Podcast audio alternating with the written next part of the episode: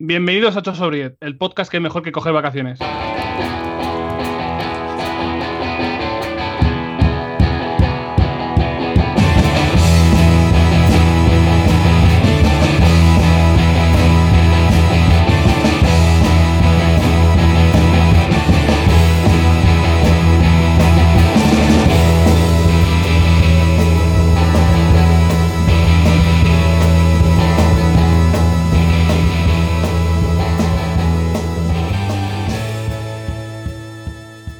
Estamos de vuelta una vez más en el podcast de los videojuegos, la, miscelánea, el sudor, muy importante sudor, la gotita esta que te va, que te sale del sobaquillo y va bajando por el antebrazo, o sea, bueno, por el brazo hasta el codo, y luego cae la gotita sobre el muslo. Ay, ay, porque, estás en calzoncillos. No hagas, SMR, no hagas SMR sexual, no te pongas tonto. Eh, como siempre, yo soy vuestro presentador y amigo y vecino, Juan Pablo, que el otro día me encontré un chaval y me dijo, soy el, el, que, el que es del Discord, que es que soy del barrio.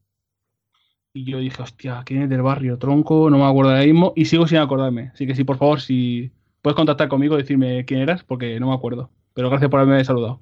Que estábamos en la firma de David Rubín, esto por El Librero Ilegal, acordaos, el, otro podcast, el podcast hermano. Y bueno, eso, que, que deja esta señal, este aviso para mi vecino, que, que no sé quién es ahora mismo me pongo nervioso. Es que si me saluda alguien por la calle, eh, me vengo abajo. O sea, me hago arena. Te, dijo que eras del bar. O sea, estás construyendo comunidad como Luke Cage. Ahí... Hombre, claro. Hombre, es que aquí el HUD, yo bajo el HUD, hay una pegatina de 8 sobre 10 y el que ven aquí lo reviento. O sea, esto, esto a saco. Y conmigo, como siempre, estará Josep María Sempere. Muy buenas. ¿Qué tal estás? Eh, muy bien. Estoy. Tengo que reconocerte que la Xbox que se ha encendido era mía, ¿eh? ¿Por qué? Porque hay un desafío de creación de plantillas para conseguir a De Rossi que me va a ir de puta madre para completar la... estamos a 29 de julio. Ya, ya, pero siguen poniendo cosas en el FIFA. Esto no se acaba nunca, es una rueda que sigue girando. Míralo, si es que me sales aquí en el disco como que estás jugando al FIFA, me cago en tu puta estampa, de verdad. Hola, ¿te lo pone? Claro. Vaya chivato. Chivato el Discord jodo. Es igual, pero yo estoy muy atento. Esto no tengo que jugar partidos, solo estoy haciendo como intercambios de cromos. Entonces, estoy atento. Eh, ¿Qué tal? ¿Puedes contarnos qué tal tu experiencia de otro día cenando? pues un poco traumática. ¿En serio quieres que explique esto? Sí, claro, eh, estamos aquí, esto es pura transparencia, este programa. Pues eh, fui a cenar con, una amiga, con Fu, que, que la conocéis porque ha estado en uno o en dos programas con nosotros. Y volverá. Y volverá algún día, efectivamente. Y fuimos a cenar y entonces estaba cenando con ella. Y era un restaurante como de tapas, de, bueno, lo típico de sepia, mierda así, ¿vale? Entonces, total, que estaba tomando un trozo de sepia a la plancha y digo, joder, vaya pedazo de pedrusco que tenía esto, ¿no? De, de, arena o de lo que fuera, ¿sabes? Lo saco. Y entonces como que con dos, tres segundos después, como que con la lengua me toco una muela y está como afilado y digo, uy, aquí como que falta un cacho de muela. Y efectivamente lo que la piedra que yo pensaba que era como de arenilla que se había quedado de la sepia y tal, pues era un pedazo de muela. Entonces, bueno, lo bueno es que no me, no me hizo daño. Lo malo es que me tuve que ir a dentista de urgencias con la gracia que me hace a mí los dentistas. Entonces, bueno. Y, encima de urgencia. Y encima de urgencia, ¿sabes? Lo bueno es que la mutua me lo cubría, con lo cual la visita no me costó. Y lo mejor de todo es que dentro de lo que cabe no me tuvieron que hacer endodoncia ni ninguna historia, sino que solo un empaste. Entonces, la hostia no fue tan grande. Y...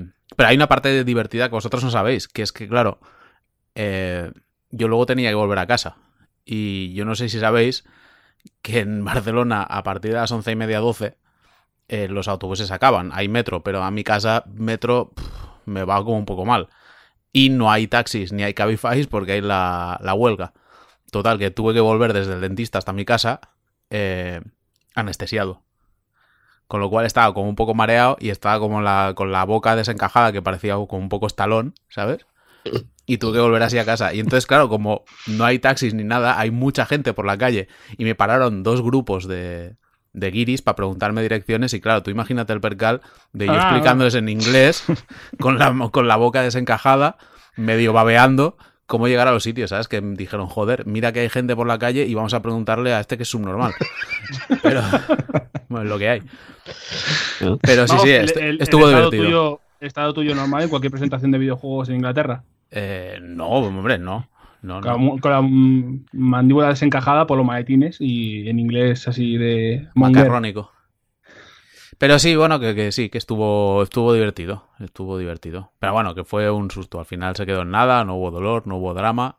Y estuvo bastante bien. Lo que pasa que ahora, claro, tengo que ir un día de estos a hacerme una revisión, porque esto de que se me parta una muela así random, pues como que me ha dejado un poco acojonado. Ojo, que estaba repasando el, disco porque eh, ayer o esta mañana estaba yo reventado, no me acordaba, no había acordado hacer escaleta y nada, y pregunté a los muchachos eh, si alguien tenía alguna noticia que me, podía pasar. De hecho, ahora os comentaré alguna que, de las que me han pasado. O sea, tú, tienes que preparar el programa y lo que tú haces es ir a nuestros oyentes para que te lo hagan ellos. No, no, no. Esta ha sido una cosa puntual porque se me ha pasado la semana, porque han salido juegos que me han liado. Bueno, más, más que juegos parches, luego comentaremos, y me he liado. Y me he dado cuenta de que me ha saludado el chico que me encontré el otro día. Así que ya, ya está solucionado. Es Mofles. no es Mofles. Laura, sino que hay otros mofles. ¿Hay otro mofles? Madre mía. Pero esto es un mofles fake. Me he dado cuenta que en el Discord le había renombrado como el vecino. Ah, que ya está. Yo mismo me solucioné el percal. Eh, un saludo, Mofle. Gracias por haberte pasado por la firma de David Rubin y saludarme. Em, también con nosotros estará, eh, gracias a Dios, no Roberto, porque el mal descansa. Parece que no. Pero lo hemos despedido, ¿no? ¿Ya o no? Después del último programa, yo exijo el despido. Sí, bueno, luego se presenta las bases, eso hace un post de Patreon y nadie te va a hacer caso. Hoy mm, tenemos a alguien que escanea líneas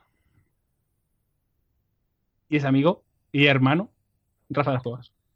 ¿Qué tal? De pronto he sentido una presión muy fuerte en el pecho porque digo, no está Roberto y, como que suplir eso es muy jodido. Mm, en realidad no. O sea, que decir, él no tiene consolas, lo único que hace es quejarse y hacer chistes de mal gusto. O sea, tampoco te creas que. ¿Tú qué tal estás? Bien, bien, bien. Estaba, me ha acojonado un poco cuando he dicho siempre lo del dentista, porque he empezado como a hacer cuentas y debe ser como 5 o 6 años que no voy al dentista. amigo, ese, ese, miedo, ese miedo cuando vas y dices, Amigo, yo, yo, estoy en ese punto. O sea, que cualquier momento de estos tú vigila que cenando se te puede romper una muela. Sí, sí, sí, sí. Pero no te hicieron José, el repaso, eh, el repaso correspondiente ya que, ya que pasabas por allí. Hombre, ¿tú te crees que el señor estaba a las 12 de la noche como para hacerme el repaso, ¿sabes? Es, que, llegué, llegué justo en el último momento. Y, o sea, porque esto, como que, aunque es de urgencias, no es 24 horas, como que chapaba a las 12. Y yo llegué allí como a las 12 menos cuarto. Y el hombre ya fue como, hay que hacer esto, plegamos a las 12, bueno, va, mira, porque para que no tengas que venir mañana y tal. Y entonces, como, como mm. favor, como que me lo hizo en ese momento. Pero. Rafa, tienes que ir una vez al año a hacer la limpieza y revisión. Ya, ya. Sí, pero. Eh, sé, de que, sé de que me habla, sé de que me habla, pero no hablas, hoy, ¿no? pero, sí. Pero es lo típico que. esto es como cuando. Es como cuando te tienes que hacer un. Oh, Dios, lo que ha tocado. ¿Qué es esto? José, deja el FIFA, tronco. Es que de verdad que ya más falta de respeto a estos oyentes no. Eh, un touch. es como cuando tienes que hacerte un, análisis de sangre, que yo esto es otra cosa que tengo que hacer, que es cuando el médico me pide un análisis de sangre, a lo mejor puedo tardar un año y medio en llevar los resultados, que es el tiempo que tardo en prepararme hasta que... Hasta que... motivarte. ¿Tienes que hacer, un cleansing del cuerpo o es por aguja? Vaya puta locura de sobre me ha tocado, ¿eh? Me cago en su puta madre, ¿verdad, José? Que me han tocado tres tots. Eh, que no, que, tengo mucho miedo a las agujas.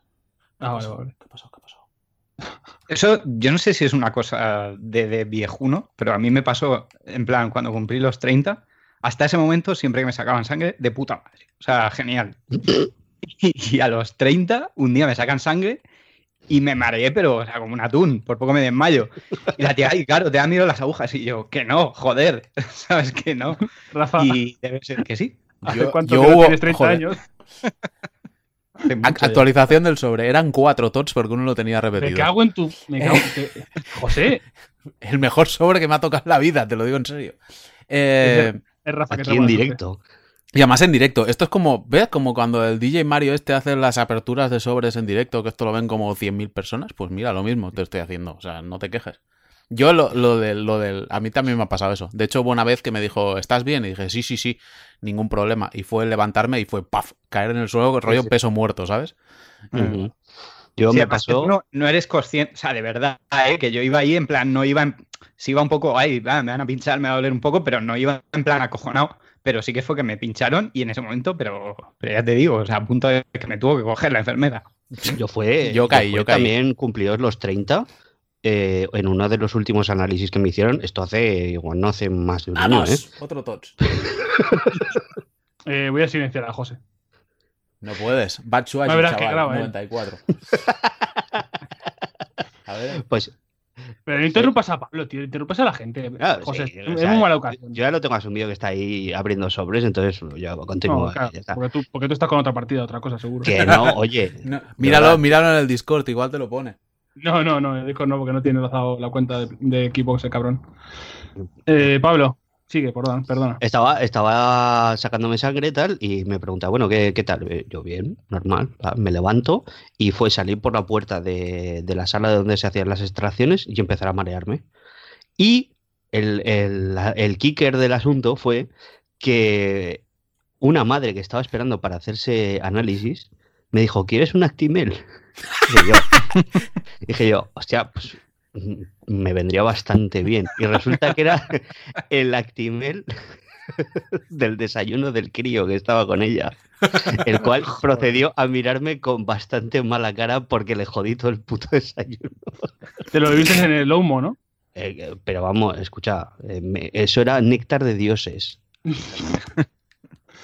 Eh, bueno, eso, pues yo cuando cumplí 30 es cuando entré en barrena de psicológicamente y luego físicamente un día me dio un cólico, un dolor en el estómago que me estuve retorciendo toda la noche. Tuve que, porque era un día que no estaba Pilar, tuve que llamar a mi hermana para que me recogiese porque yo no era físicamente capaz ni de pegarme un duchazo antes de ir a médico ni, ni de ir al médico yo mismo, ni andando ni cogiendo el coche. Me, yo, me iba a médico, me pincharon, me siguió doliendo durante toda la noche y al final acabé en urgencias toda la noche con un dolor horrible que al final no, no supieron decirme qué era. Era como un no sé cómo decirlo, como, como si fuese un, dolor punzante en el estómago, que me tuve que pasar toda la noche en una camilla y no dormía hasta como a las 6 de la mañana o algo así que me quedé dormido, un poco. Que es como cuando cuento siempre la historia del baño de urgencia de Ramón y Cajal, que, que por fin me entró ganas de ir al baño. Fui, abrí la puerta y había un reguero de sangre desde la puerta hasta el retrete, como si hubiesen arrastrado un cadáver. Joder. Y, dije, y dije, mmm, tengo que ir. O sea, en, otra, ocasión diría, bueno, no. Pero ahí tengo que ir. Y dije, este es el momento más bajo de mi vida. He entrado a los 30 en, como una bola en llamas. Así que, el otro día lo contabas y no sé quién te dijo. Si, alguien nos si algo nos ha enseñado los videojuegos es que ah, por ahí es por donde tienes que ir. Sí, creo, que fue hablando, hablando con Víctor, creo que fue, sí. Que, ¿Tú cómo, cómo has entrado a los 40, Rafa? Como que Rafa tiene 40. Pues mejor, pues mejor que los 35, te diré. Pero seguramente a los 35 te diría que mejor que a los 30, o sea que bastante mal. Madre mía, qué pena la vida de cómo pasa. Ya, tío, es, es terrible, terrible. No, no sé, tengo más o menos lo mismo Sacha que ya te digo, que tenía hace 5 años. Y bien, Bien, noto que me duermo un poco más cuando juego a videojuegos, que me jode. Eso es muy de señor mayor. Los señores mayores se quedan dormidos viendo, eh, viendo la tele, tal, o, en el cine. En el cine todavía no me he quedado dormido nunca. Eso lo digo guay. Pero me quedo dormido jugando videojuegos, tío. Me jode. Pero dormido, rollo Homer Simpson con la baba.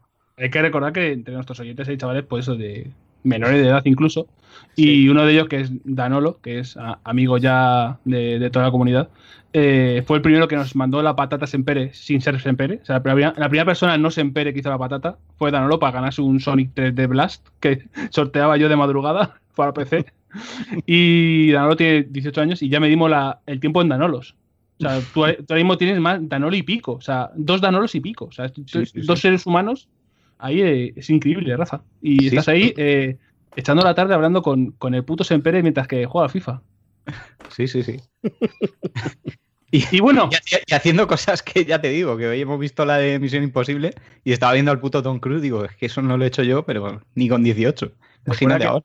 ¿Recuerda que Tom Cruise tiene 57, 56 años? No, tanto no. 56, no, no, 56. vi el, el, otro día, vi un. Oh, espérate. 56 o 54. O sea, es que el otro día vi como un, un post que puso alguien en Twitter que arrolló cuando Anthony Hopkins hizo Misión Imposible 2 tenía 60 años. Cuando... Hmm. Cuando John Boyd hizo la primera tenía 58 y Tom Cruise tiene 56 y es como no puede ser, ¿sabes? No, no cuadra esto.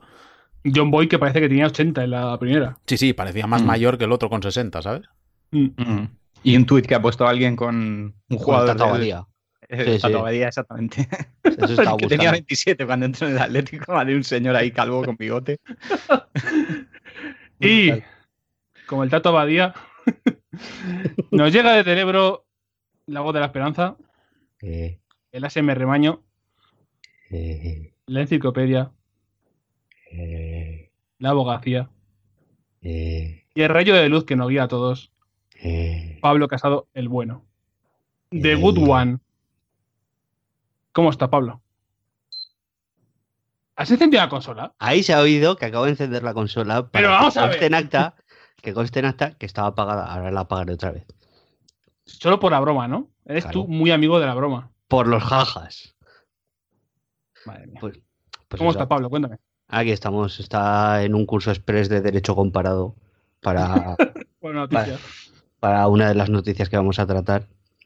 Bien, bien, aquí un Carlos que te cagas. Y encima he estado viendo en el noticiero de al mediodía que vamos a llegar hasta los 40 grados fácilmente la semana que viene y que en algunas zonas del interior se pueden alcanzar los 44 grados. Y digo, pero what the fuck. ¿Por qué está pasando aquí en esta puta ciudad? Lo mismo me, me, rajo la cara la semana que viene. Sí, sí, sí. O sea, esto. Eh, ¿Qué, mente maestra está detrás de esta, de esta conspiración? ¿Y tú cómo te encuentras físicamente? Bien, bien. estoy aceptablemente bien. Porque además me he echado una siesta. O sea, yo tenía planeado ah. levantarme, levantarme a las a las cuatro y media. Pero no sé por qué cojones no sonó la alarma y entonces me he levantado a las cinco y media. Que... Bueno. Entonces he tenido que montar el setup a codato correr. Eh, pero bien, bien estamos en la, lucha. Ahí está, in the fight. Ahí está. Pues muy bien. Eh, vamos a, lo que viene a ser la mandanga. Eh, por cierto, misión, Imposible, muy guapa, ¿eh? eh hay, mm, hay un drifting. Yo, yo lo, lo veo todo en driftings. Hay un derrape de, de Tom Cruise que lo voy a meter top 3 derrapes de la década, ¿eh? ¿El de las escaleras ese? El de las escaleras. Brutal. ¿Pero es derrape del corriendo o derrape de con coche, con coche, Él también derrapa, mm. ahí hace muchas cosas mm. físicamente, pero con un vehículo también. Con un, creo que es como un BMW Serie 3, así. Serie 3 o Serie 5 antiguo, sí. Sí, antiguo. Mm. Pepinazo, madre mía. Eh, menudo misil eh, de persona. Vamos ya con la mandanga, que me estoy liando. La primera noticia que tenemos por aquí son ya de los rumorcitos que vienen de la siguiente generación. Y como no, eh, vamos a empezar por mm, eh, los rumores con Microsoft que filtra como, vamos, eh, es no parar, es una presa abierta de, de filtraciones siempre. Cada vez que hay un proyecto o algo, filtran todo, yo creo que a lo mejor para hacer globo sonda. Mm. Mm. Y esta vez ha salido la Xbox Scarlet, o el, o el proyecto de Xbox Scarlet Cloud, que podría ser el, el sistema de entretenimiento de solo streaming para 2020. Siempre, ¿qué tenemos de esto? Pues básicamente lo que se ha filtrado es que la Microsoft de cara a 2020, dentro de un par de mm. años, sacarían su nueva consola de, de nueva generación o de nueva nueva generación. Llega un punto en el cual cuando es nueva generación, cuando es generación actual, no lo sé. Ya, ya, estamos más que sentados, ¿no? claro, claro, pero no sé, para mí todavía la PS4 y la One todavía son la Next Gen, ¿sabes? Y la Switch, la Switch acaba de salir como quien dice. ¿Es, Next Gen o no es Next Gen? Claro, esto es una duda que corroe al mundo. Pero bueno, es igual. La cuestión que en 2020 sacarían la nueva consola, pero que junto con esa nueva consola, que eso va por un lado, o sea, que nadie se preocupe que seguirá viendo consola tradicional, sacarían esta Xbox Scarlett que básicamente lo que sería, es una consola para jugar en la nube, como lo que había, pues el OnLive aquel que había hace unos años, o como el PlayStation Now, que no ha llegado a España, pero funciona en países anglosajones. Now. Eh, now. El... Gaikai. bueno, Gaikai de hecho era el que compró, a ver, que no me confunda si era el otro, pero era el de era el de... lo que compró en Live es, es el que es que Sony compró uno, pero no sé si compró on Live o Gaikai. El de Perry es el de Dave Perry, exacto. Gaikai era el de Dave Perry. Que Sony se hace con Gaikai, sí. vale, pues entonces el PlayStation Now es Gaikai, básicamente. Mm.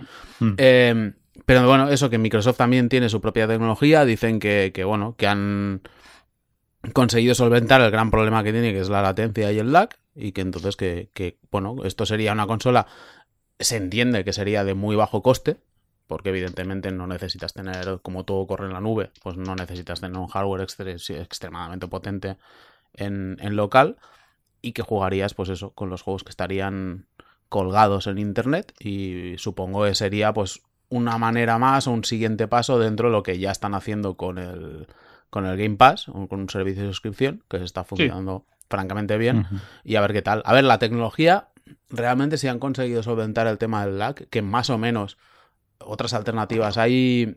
Nvidia tiene uno propio con la, con la Nvidia Shield, que yo lo he probado y no va del todo mal. no es tanto como jugar en local, evidentemente, sigue teniendo alguna sensación un poco rara por el tema de la latencia y a veces hay, algún tema pocho con el tema de calidad de imagen cuando a lo mejor el, bitrate baja, pero, pero a ver, que la tecnología más o menos funciona. Yo creo que en mercados donde, donde haya buenas conexiones a Internet, pues eso puede ser una alternativa que igual está bien si tiene, si tiene un precio razonable. Lo bueno es mm. que el hecho de que salga esta Xbox Scarlett no elimina que haya la consola más tradicional para los que querremos seguir teniendo una, consola normal. Pero bueno, yo creo que Microsoft eso sigue apostando por cosas nuevas, ahora tiene una tecnología y a ver, a ver qué hacen.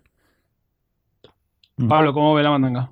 Mm, lo veo mal, mal, mal muy mal, por no decir bochornoso. O sea, el streaming en los videojuegos yo es una cosa que, o sea, a evitar. Por mucho que lo solucionen y por ahí, eh, o sea, por mucho que solucionen el tema del lag y tal, siempre va a haber problemas con las conexiones, siempre va a haber momentos en los que la velocidad de tu conexión no va a estar al, al 100%, etcétera, etcétera, etcétera, y la experiencia de juego va a ser peor de lo que, de lo que, va, de lo que te va a ofrecer una consola con el hardware en condiciones dentro de, la caja que, compras. Entonces, es que al final, al final, hostia, es que todas las, todas las eh, indicaciones que nos está dando este puñetero mercado de las consolas, me jode decir esto, pero es que al final te van, te vas a terminar que, mm, haciendo pecero, ¿eh? Eh, eh, eh, Un respeto, ¿eh? Pero es que, o sea, imaginaos, esto a corto, a corto plazo no, porque, porque no creo que suceda. Me mato, ¿eh? Pero para la generación de la PlayStation 6 están muy, muy encaminados a que las consolas sean por streaming directamente. O sea, en la siguiente no, pero dentro de dos, yo creo que es el, sistema que ellos quieren. Y eliminar. que Steam no? ¿Va a hacerlo? ¿Para qué? Pues igual, porque acceder a los juegos en, remoto y ya está. No, pero tú, al final tú tienes, licencias que al el, juego, no ves en ningún momento, cuando ya están totalmente digital el mercado de PC y entre licencia y streaming te da más o menos lo mismo. No, porque tú te lo descargas en tu, en tu máquina y a ellos les da absolutamente igual. O sea, no te tienen por qué estar streameando datos te hacen una descarga y tú en tu casa mm, haces de tu capa un sallo. Sí, pero si no, si no tienes disco duro, pues ese coste que te ahorras al fabricar la máquina.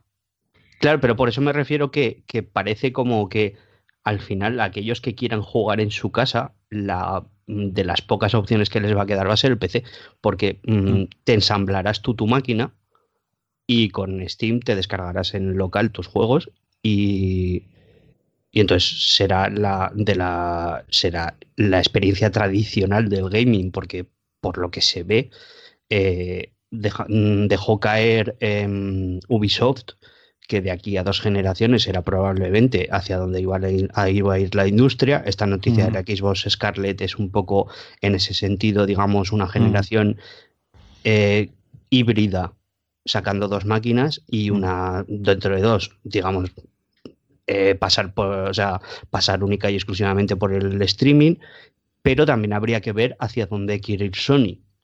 Eso es, eso es el, digamos, una de las piezas del puzzle que me faltan. La otra sería Nintendo, porque yo creo que Nintendo tan avanzada en ese sentido no va a ser. Pero vamos, de las pocas alternativas que te quedarían también. Es verdad que parece que poco a poco. O, te alejas de micrófono. O me, sí, me veis demasiado. sí, sí, entras, entras con violencia. que parece que vamos hacia eso, hacia ya lo tenemos todo por streaming, tenemos la tele, Netflix, etcétera, etcétera. Eh, yo, yo, sigo sin ver que eso funcione bien para la siguiente generación. O sea, como dice Pablo, a lo mejor para dentro de dos la cosa para la PlayStation 6 esa bien, pero no veo que pueda funcionar todavía, pero sí que veo que ese modelo de hacer una consola mucho más barata para el streaming podría funcionar bastante bien y ampliar todavía más la base de usuarios. Yo ahí me parece que estaría guay, o sea, yo ahí sí que creo que podría estar bien, pero me da también un poco de miedo que se quede la consola barata y la consola cara, ¿sabes? Que la consola que tenemos ahora de toda la vida la suban más de precio y el comprarte un juego eh, ya ni siquiera físico, sino digital sea muchísimo más caro. Mm. Porque eso, porque estén los servicios tipo Game Pass o estén los servicios tipo streaming. Pero en, en neogeos las consolas. Sí, Hombre, desde luego si cohabitan es, es, hacia donde va a tender el mercado. O sea, el convertir el juego clásico en un producto de lujo y y como aumentaría la base de usuarios, por lo que comentas tú, por convertir las consolas en máquinas muy baratas que, fomentan lo que sería la suscripción como modelo de negocio, eh, los otros productos, pues claro, ser de nicho. Mm. Y por lo tanto, pues encarecerlos porque van a un, a un tipo de usuario que está en declive. Hmm. Y, seguirán existiendo, ¿eh? porque ahora mismo los, cinéfilos se siguen comprando películas, se siguen comprando Blu-rays y, siguen haciendo descargas digitales y tienen acceso a servicios que no son Netflix, o sea, hay servicios de suscripción que no son Netflix y no pasa nada, o sea, que no es una hecatombe, pero, pero sí que tiene pinta de que puede cambiar un poco el mercado hacia allá. Y, aquí, o sea, vosotros habláis mucho también de, soléis hablar mucho de la conservación de los videojuegos. Y eso a mí siempre, siempre me preocupa un huevo, tío, porque yo ahora con la, con la Xbox One estoy encantado, tío, porque estoy rejugando a un montonazo de juegos de 360 que tengo aquí, ¿sabes? Y los tengo desde hace, yo qué sé, 10 años los estoy rejugando. Que sé que no es lo normal, que no es lo que suele hacer la gente, pero, pero bueno, yo creo que la alternativa esa de, de tenerlo física o digitalmente más o menos para siempre, o por lo menos durante 20 o 30 años, espero que siga estando más o menos bien. ¿Mm? En, preservación física va a ser como más complejo, va a tener que dedicarse o a asociaciones independientes o algún tipo de, no sé, asociación entre, entre empresas para, entre la propia Microsoft Sony y tal, para juntarse y hacer algo para, para preservar todo esto, o como está haciendo Estados Unidos con la Biblioteca Nacional y el cine, mm. porque vamos 100% digital.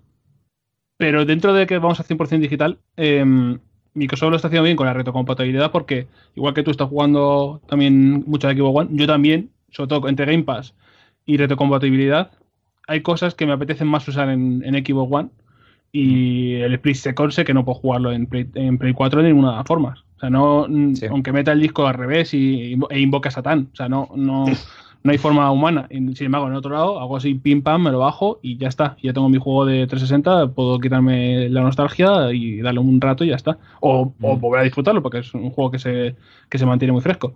Y luego con el Game Pass puedes probar juegos que no probarías en otra ocasión. Y joder, eso está, está muy guay. Mm. El problema es ese, que va a tener que aprender a convivir eh, preservación de forma independiente, que no su guante no tendrá apoyo de nadie, y, el streaming. Yo creo que Pablo le preocupa más el stream por el input lag, porque es muy de juegos de precisión. Y el streaming con el input lag puede ser un, un jaleo. Claro, es que ponte a jugar un Street Fighter online. Bueno, streaming. eso- eso Venga. no hay- vamos, eso. O no, Hollow es que Knight. O el Hollow Knight, eso es imposible jugar. Nada, nada, tira, tira. Uh, deja. deja no, no. Nada, nada, José. José, ¿qué tal la FIFA? Eh, bien, bien, bien. Estoy. Es una pena que esto saldrá ya mañana. Ah, ¿qué coño pasa? Que me está sonando el teléfono. Ah, vale, que me están llamando. Vale, vale. No oís nada vosotros, ¿no? No, Vale, No. vale. No, es que me ha salido en el escritorio y salía el del iPhone por la mierda de estar hands off. Em, claro, el- van a escucharlo cuando ya habrá terminado, pero yo creo que el FIFA esta tarde estaba roto porque me han salido una cantidad de tots salvaje. Entonces estoy aquí a tope con el tradeo para pillar el de Rossi DCP. Va bien, ¿eh? tú? Está funcionando muy bien. ¿Te ves tú capaz de no comprar, o sea, no jugar al FIFA 19? Eh, La intención está ahí. No te veo, ¿eh? Ya. Ya, ya, ya. ¿Te, te ves jugando al FIFA 19 en, ¿En streaming? en streaming? No, no, no, no. Cero. Cero, en streaming cero. Eh, Pero, tú te- pero tenerlo. El ejemplo de cinéfilo que ponía Rafa, eh, entre nosotros eres tú, el, el que sigue comprando Sí. películas. Mm. De hecho, que te compraste el otro día, ¿cuántas? ¿Cinco? Sí, en una oferta que había de Amazon. Bastante guay. Por 30 pavos, 5 pelis está bastante bien. pues sí, la verdad. Ay, hostia, por cierto, un poco off topic, pero siempre a ti te gusta bastante la jungla de cristal, ¿no? Eh, lo del tour. Eh, sí, Uf, sí. Esto me ha jodido la vida no poder hacer esto, ¿eh? Porque es- me ha parecido lo mejor. O sea, hubiera, Cosa. vendi- o sea, hubiera vendido No, todo que- lo que que hiciera falta. Ya que estáis contando. Pues la movida es que, que la Fox para celebrar, o sea, ahora están haciendo como la celebración del 30 aniversario del estreno de la peli, de la Sí. primera. Y sacan la edición en 4K. Entonces han hecho una historia invitando, supongo de ser peña de prensa, de medios de Estados Unidos y tal, para una proyección de- en el Nakatomi. Pero es que aparte te hacían como un tour por dentro, rollo viendo los sitios donde se había rodado la peli, los diferentes escenarios y tal. Entonces, bueno, Sí, pues que es la, torre, la torre la Fox, torre, algo así se llama, ¿no? es, la, sí, que es el, el edificio. Fox Plaza, Sí. que está en Los Ángeles, sí. Mm. Que sí, es, joder, es bastante guapo. De hecho, lo que no Mm. sé todavía es si todavía está en alquiler una planta, porque esto es bastante gracioso. Todo el edificio es de la Fox, pero había una planta, que no sé si era en la 30, eh, ¿la 30 o en la 32, que era el único despacho o la, o la única oficina que no era de, de la propia Fox, y era del puto Ronald Reagan.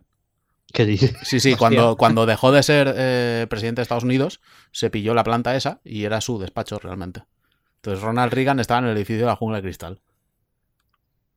Fun fact. Tema sorpresa. Es muy rápido, ¿eh? Bueno, Eh, un- gracias, bueno, gracias. Eh, debido a un artículo de Kotaku, ha salido a la luz de que muchos, hay algunos desarrolladores indies que se están financiando gracias a sacar juegos fáciles para completar eh, platino fáciles, a hacer eh, juegos sencillos de desarrollar y con eh, logros muy fáciles. Y la gente los compra porque hay enfermo de los platinos. Y con eso se, se financian el- el- los futuros juegos. ¿Te puedes creer que lo tengo abierto ahora mismo esto? Es que lo, lo han eh, lo tenía abierto de Kotaku, de su momento el, que lo, lo publicaron ayer, ayer, y justo lo, lo ha vuelto a republicar Eurogamer, me ha hecho gracia que lo ha republicado ahora. Y digo, mira, pues justo aprovecho y lo voy a meter. ¿Cómo, cómo lo veis? Eh, pero esto en ¿Cómo Play, en- en Play 4 es esto. en Play en 4 y Vita. En Play Mm. 4 y Vita. Yo, a ver, a mí me parece estupendo. ¿Sabes? Quiero Sí, decir, la- si, si los Mm. estudios se pueden financiar a través de los enfermos estos de los platinos, Sí. oye, tienes, tienes lo que te mereces, ¿sabes? Es como... Es que me flipa el quote que sale al final que es Got the platinum in 20 minutes so can really complain at one, 130 pounds. Es como, p- pues tronco, si así financiáis a gente que así desarrolla indies de puta madre por otro lado. Claro, o sea, aquí es, esto es un Joder, esto- win-win, ¿sabes? El enfermo tiene su platino y la empresa tiene pasta para, pa- para hacer su próximo juego. Joder, es todo aquí sale todo el mundo ganando. Pero esto habla a la vez de, del estado de la PSN, que, que es un coladero. Eh, a ver, todo es un coladero, ¿eh? Claro. Quiero decir, a mí me parece que todos los sistemas son un coladero. Quiero decir, Steam ya ni hablemos, porque No, claro, porque claro, es pero más que evidente. no. Pero joder, tú mira, por ejemplo, el otro día salía la noticia esta de que Switch tiene ya 900 juegos. Que seguramente, que seguramente será cierto, pero pásate por la eShop y mira lo que hay. Claro, un puto drama. Y en Xbox, casi tres cuartos de lo mismo, ¿eh? que también hay morralla por ahí metida. O sea, quiero decir, en el fondo, mm, los programas estos de, de, certificación y tal, nosotros pensamos que es un control mínimo de calidad, pero no es tal. O sea, en realidad lo que es, esto es un control de que tienen que pasar unas condiciones muy concretas para que, de que el juego funciona, ¿sabes? Pero si el juego es una puta mierda, en teoría lo puedes sacar igualmente. Lo que pasa que, claro, ¿qué pasaba? Que hasta ahora quizás las compañías pues no sacaban un juego de mierda porque era rollo como, joder, ¿y quién lo va a comprar? Pero estos han tenido la genial idea de decir, bueno, pues no sacar un juego de mierda que cumpla con las condiciones para publicación y que solo sea sacar pasta por el platino. Pues venga, adelante, tira, mm. y ya está. Mm. Increíble. O sea, me, parece un tema de eso que tampoco tiene mucho que tratar, pero solo quería recordarlo porque me parece súper loco. Pero a la vez tiene sentido decir, hay gente con su pequeño TOC, obviamente no diagnosticado ni tampoco grave, pero bueno, imagino que algunos sí, que algunos se colará que, debería revisarlo, pero que dicen, tengo que tener más platinos. Yo te, digo, Juan Pablo, que como persona que sufre un poco lo obsesivo compulsivo, cuando ya estás muy centrado en los platinos y por ahí, pues igual habría que hacérselo mirar un poquito, ¿eh? Porque, o sea, quiero decir, de verdad. Hay, cosas. Pero bueno, da igual si estamos todos ya enganchados a farmear cualquier tipo de mierda. O sea, que eso es otra más, ¿sabes? El, hacerse los platinos. El, yo me acuerdo un, un colega que me contaba que estuvo en, un, en una empresa de desarrollo de videojuegos para móvil bastante tocha, que no puedo decir cuál es. Mm. Y, y, me contaba, pues, cuando él se metió como súper ilusionado, ah, qué guay, voy a hacer juegos, aunque sea para móviles y tal. Y me decía que le flipó cómo había departamentos, o sea, departamentos o un departamento eh, lleno de psicólogos para, ¿sabes? Para hacer como, como, esa, como esa especie de UX de, cómo desarrollar el juego, cómo meterle esos soniditos, cómo meterle eh, las animaciones y tal, y por supuesto el, sistema de loot boxes y eso para, para, para el o sea, pensado desde el punto de vista psicológico para engancharte, ¿sabes? Para que, sí, que esto lo hemos hablado con compañía de móviles y, y juegos tipo de sangrar a la peña, pero esto lo hace Destiny. O sea, tiene su equipo de psicólogos ahí a saco. Sí, sí, sí. Que no deja de ser más de lo mismo, ¿no? Que lo de los logros. Lo, lo, de los logros en realidad fue como un poco el. A ver, ya existía en, los juegos RPG y eso, pero que fue un poco el principio de ese coleccionismo, ¿no? De ese apelar a, nuestro afán de, de, ir cogiendo cositas y cositas y cositas, más que a la propia habilidad, ¿no? Del videojuego. Hmm. Mm. Y bueno, Pablo, lo que te toca a ti, lo que te estás preparando. Bueno. ¿Qué está ocurriendo en Quantic Dream? Que tiene así pues como un ambiente. Tiene un ambiente pues un poco petecán de Morer, ¿eh? Por lo, que, por lo que tenemos aquí delante en un texto de nuestro querido amigo Jaime San Simón. El arquitecto de, las noticias. El arquitecto. El arquitecto del periodismo de Eurogamer.es que nos revela eh, que un ex, empleado de Quantic Dream gana un caso contra la desarrolladora por el ambiente tóxico que se respira en, la misma.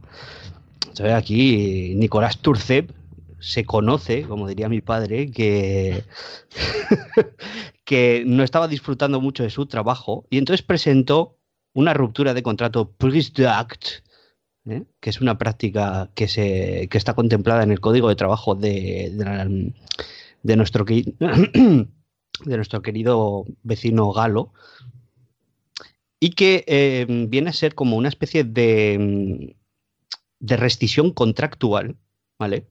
Que mm. se puede eh, presentar en caso de que uno de los empleados considere que uno tiene que ser un empleado con contrato, contrato equivalente a lo que sería indefinido. ¿vale? Porque la traducción he estado haciendo, he estado haciendo lo he buscado, ¿vale? Y he estado haciendo como con traducción simultánea. On the fly. Sí, un, poco on the fly. Entonces, eh, contrato permanente, pero claro, contrato permanente es un poco, pues eso, es lo que sería el equivalente al contrato indefinido y tal.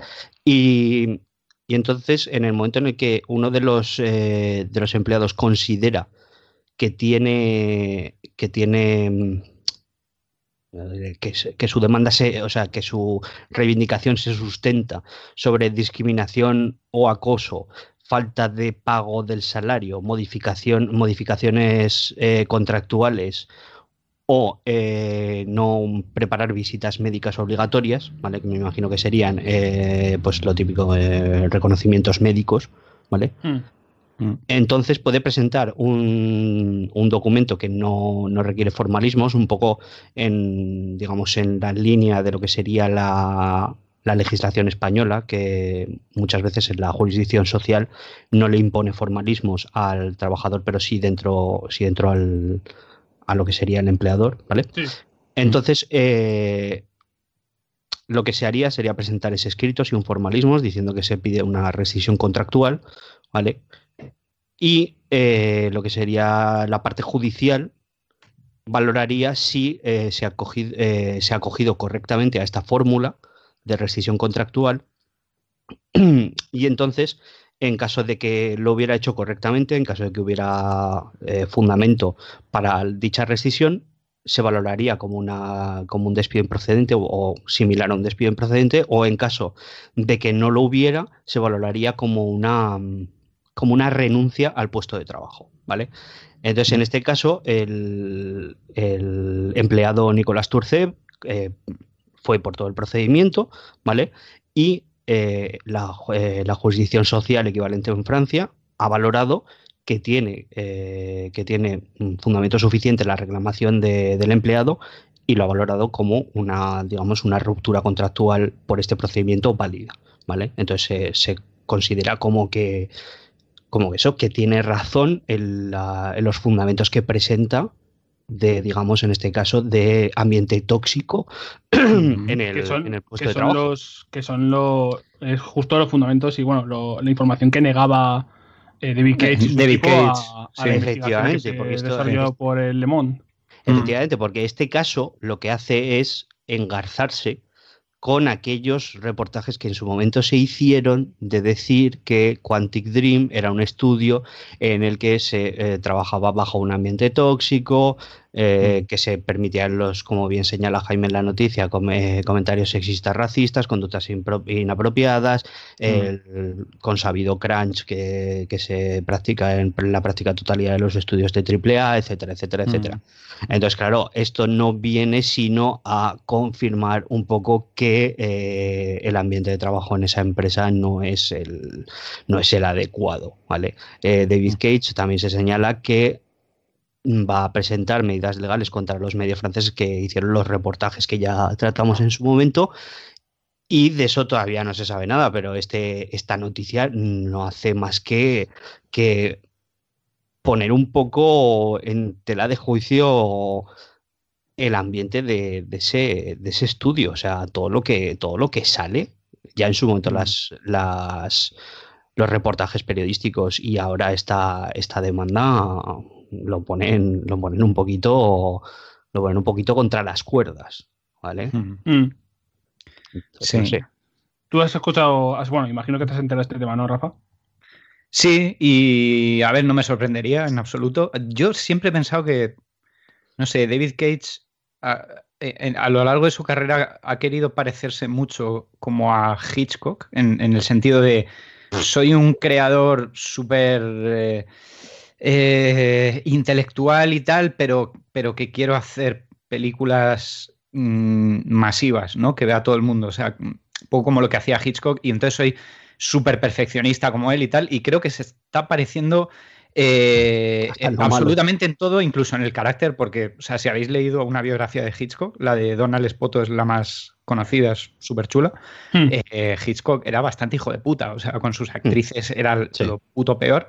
Y efectivamente era un perfeccionista, o sea, es verdad que el tío era un genio, que, el tío tenía toda la peli pintada en su cabeza antes de hacerlo, pero, pero era muy cabrón y tiene pinta de que David Cage debe ser un tío muy, muy, muy inflexible.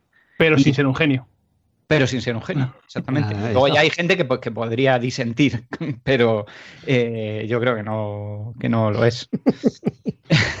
Ah, que, igualmente que no justifica nunca jamás ser un puto genio con eh, hacer eh, la vida imposible a la gente. O sea, claro, claro, porque... Si para que la gente fuese mm, hubiese tenido una vida mejor, mm, mm, borrásemos la película de Hitchcock, pues tampoco pasa nada. Es muy importante, pero más importante es que la gente pueda vivir en un entorno favorable y y, cómodo, no tener que ir con miedo a trabajar.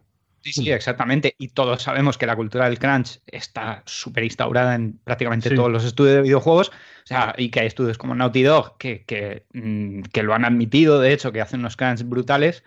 Eh, y que está muy mal hecho, pero claro, muy mal hecho está hacer crunch, pero peor todavía es imponer sobre ese crunch una presión o un maltrato psicológico que parece que es lo que se denuncia aquí, ¿no? Que encima de obligarte tal, mm, hay como, parece ser que había ahí como un ambiente muy tóxico encima de eso, de, de hacerte pues no sé si, eh, eh, joder, es que estoy, me, sale, bullying, no, como hacer mobbing y tal a, la hmm. gente que no, que no tragaba con eso, ¿no? Que es lo que tiene pinta. Sí, sí. O es que, hmm. es que sobre todo es eso, o sea, ya que por lo menos vas a, ya que por lo menos está instaurada en, en la práctica totalidad de los estudios AAA la cultura de se acerca la deadline, vamos a apretar a nuestros trabajadores hasta límites insospechados, por lo menos, por lo menos, ya que, ya que es una práctica a abolir completamente, ¿vale? Por lo menos hacer un ambiente de trabajo que sea agradable. Porque si encima te encima sois unos cabrones, pues ya es que ¿para qué quieres más?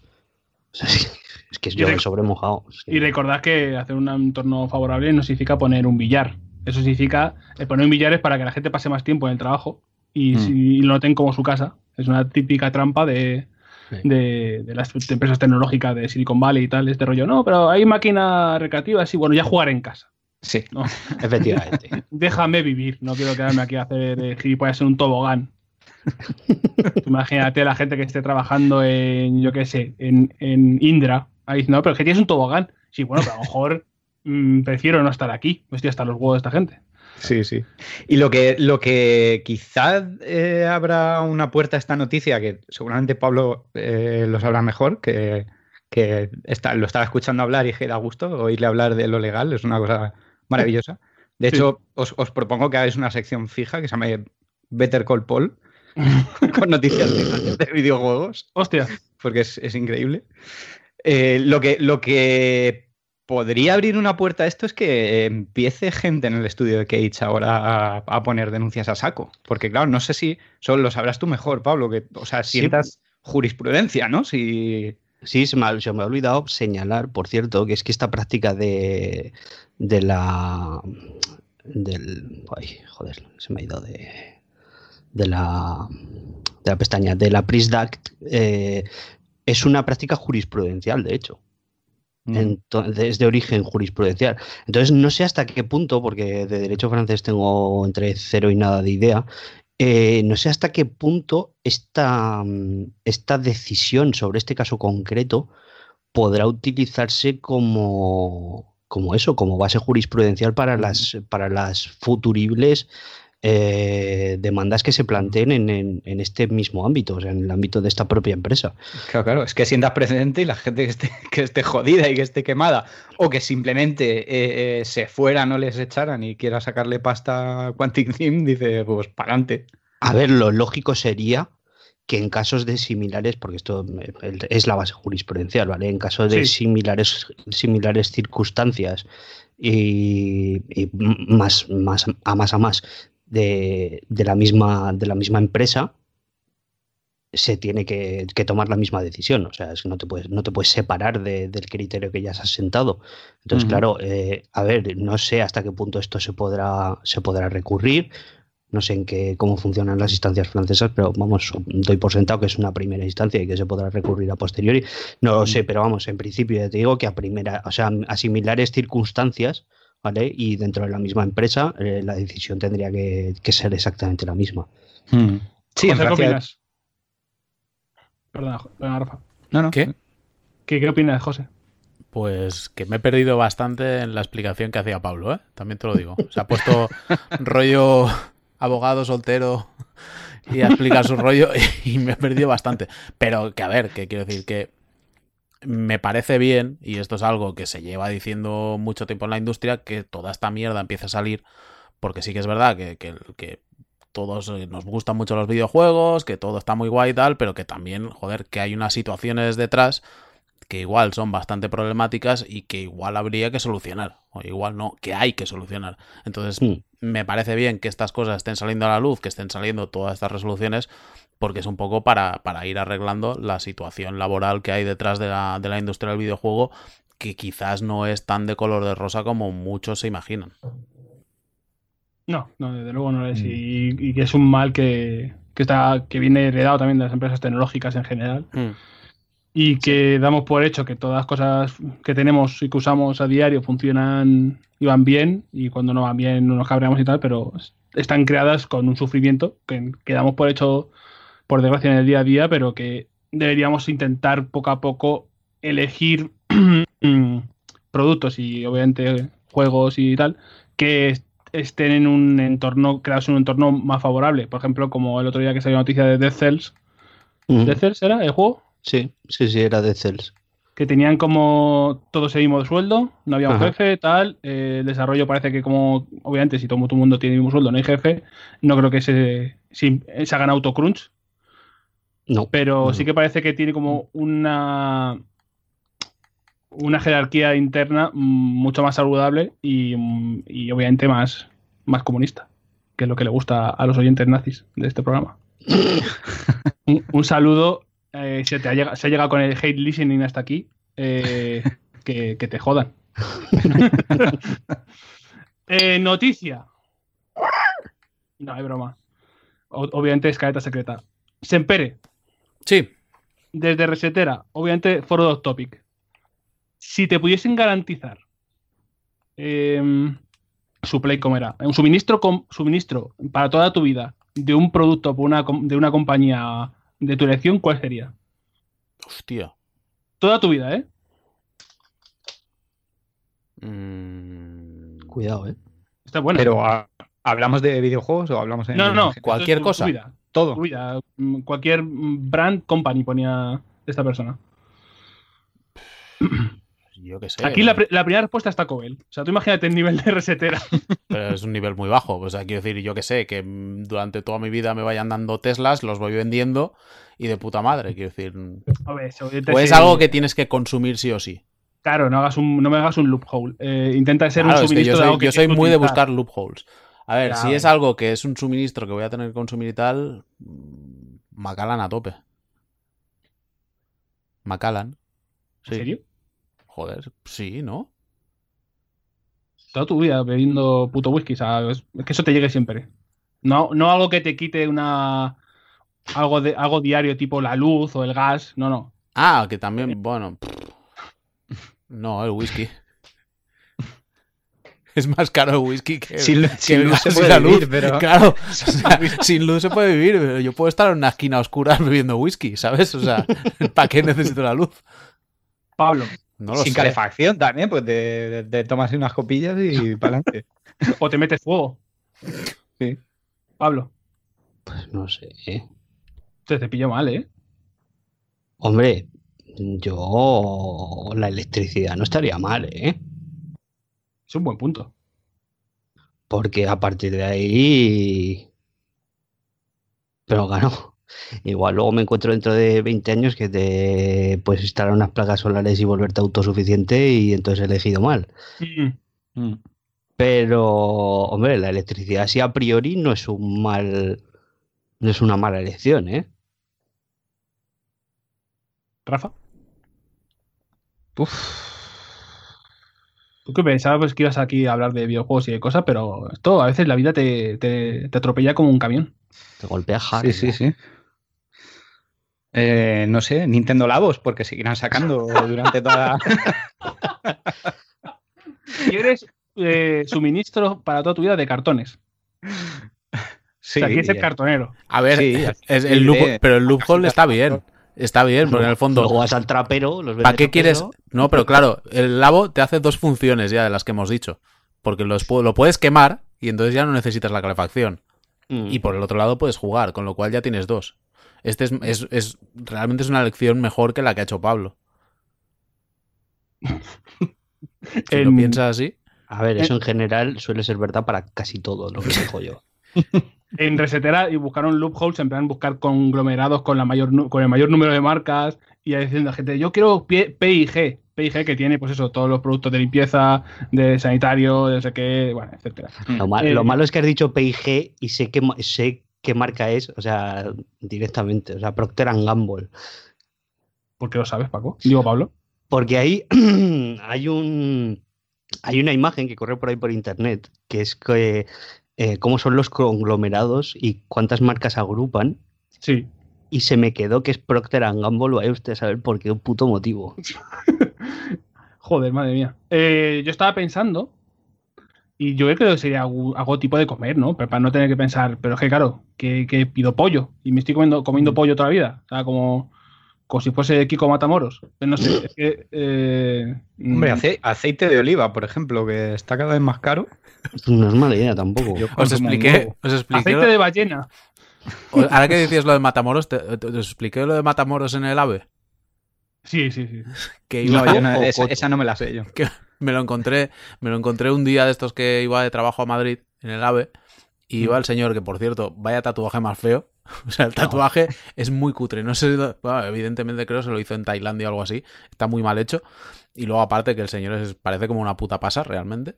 Pero, pero el, el hombre me iba con una bomber que parecía rollo como la de Tom Cruise en, en, en Top Gun. Pero me llevaba la, el distintivo que ponía Captain Coto. Y era como, joder, lo puto peor realmente.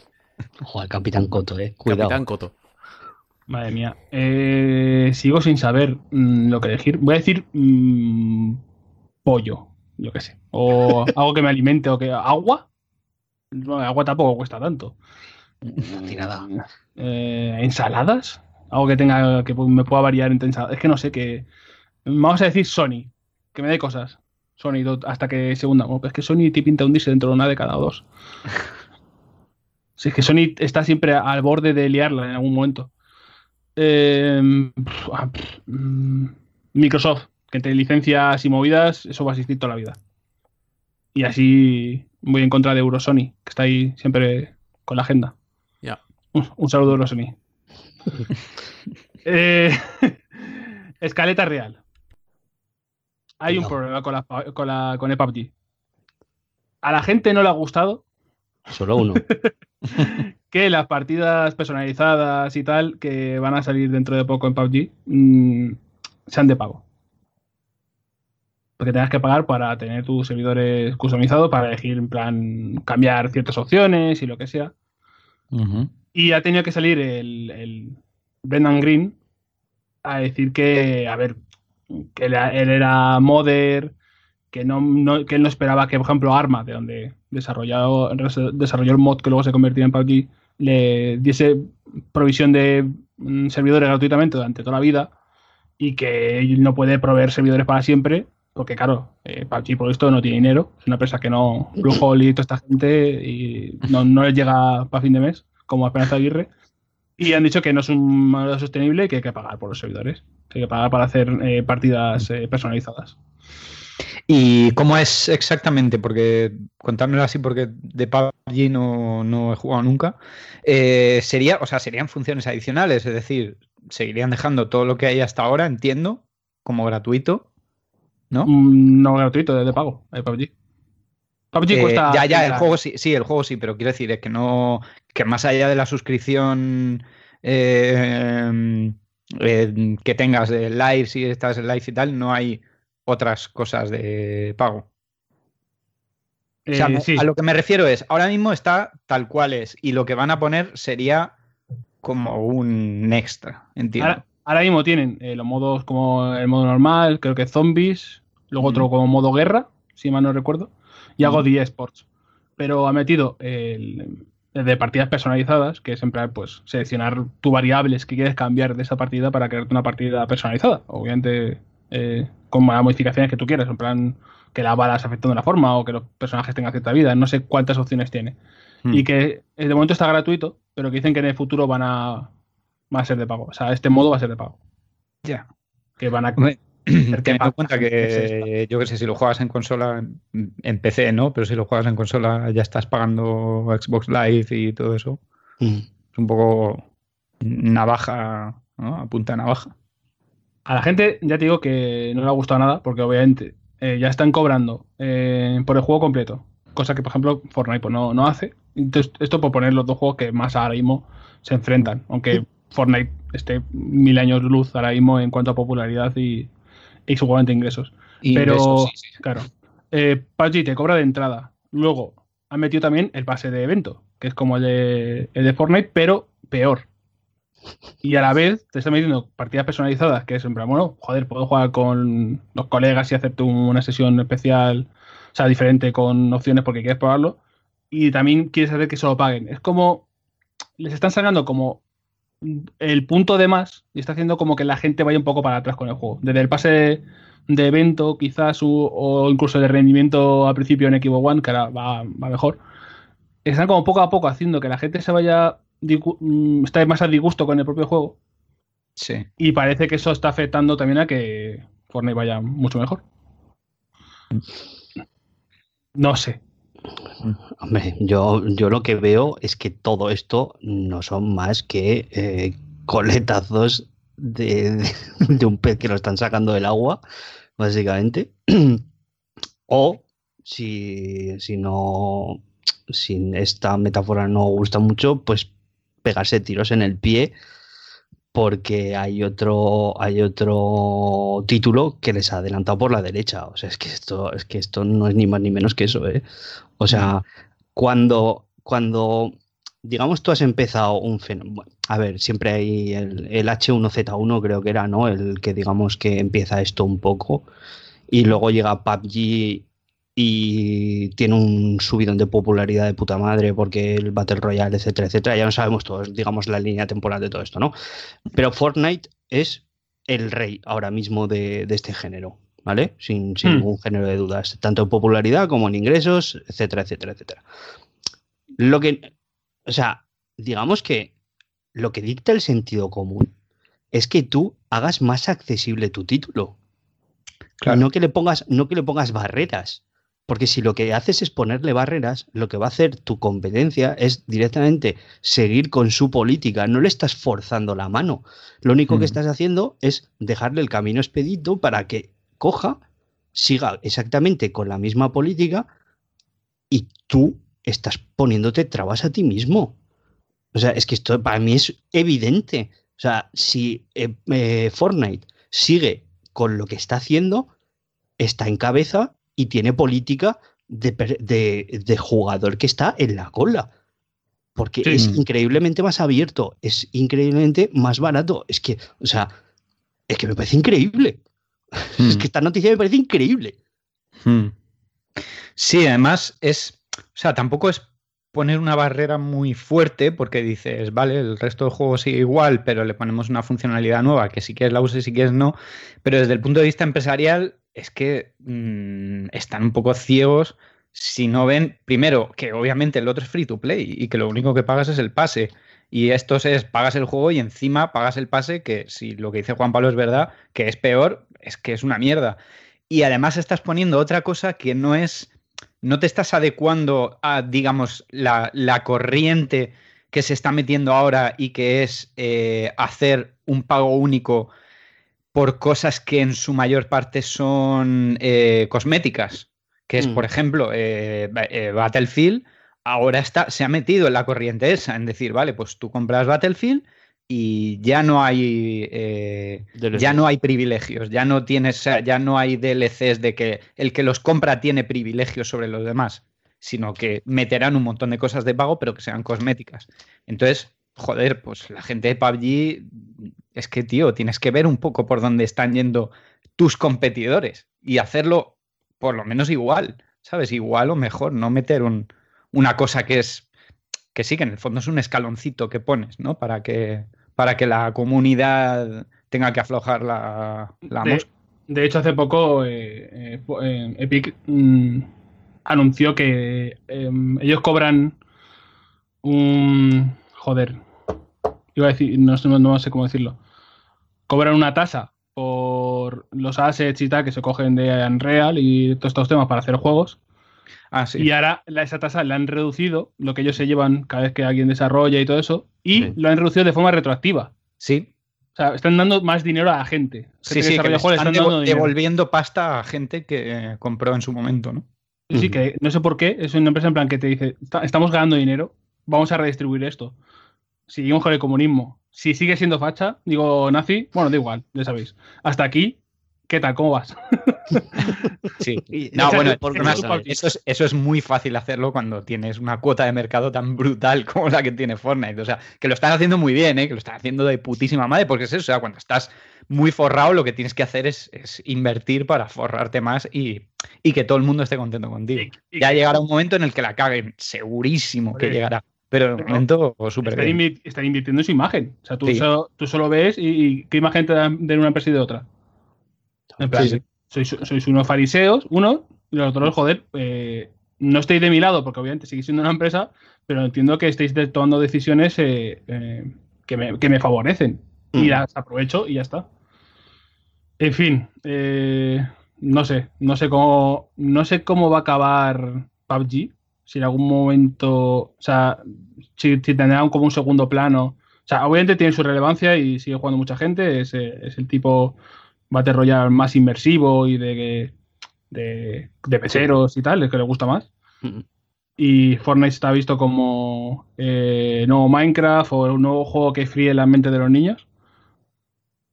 Y veremos si en el futuro no va a ser como más de nicho, más de los que dicen esto es el juego de verdad y otro será pues un, Minecraft del, ¿no? del futuro que a lo mejor aprovechan, si saben de aprovechar la moda para mantenerse relevante durante los años siguientes, con evolu- evolucionando el modo hordas o evolucionando el Battle Royale, lo mismo le da para juego para años, porque ellos parece que están pensando bien. Yo veía que la burbuja se iba a acabar antes y de momento se está manteniendo bastante relevante. De hecho, es un es un fenómeno social, es, un, es como Pokémon sí. Go, como pasó con Minecraft. Ha llegado a no, ser- Eh, Perdona, Juan Pablo, que es No, que, no, no, sí. o sea, que ahora que dices lo de fenómeno social, es que el otro día Paula y yo estábamos en, en el centro tomando algo y justo dijimos, es que el Fortnite es un fenómeno social. Y pasó un matrimonio con su hijo pequeño y llevó una camiseta del Fortnite. O sea, literal. O sea, fue tal como, como lo estoy diciendo. Es que fue mentarlo y apareció un crío con una camiseta del Fortnite. O sea, es increíble. Pero es que Mm. hay una cosa, hay una cosa que a mí me escama mucho. Sí, y es que yo creo que aquí el, el creador del, del PUBG, eh, para mí está jugando un poco, o tiene como, digamos, su bala en la recámara de el Fortnite es un plagio del PUBG y con la demanda que os he metido me voy a forrar. ¿La o sea, retiraron?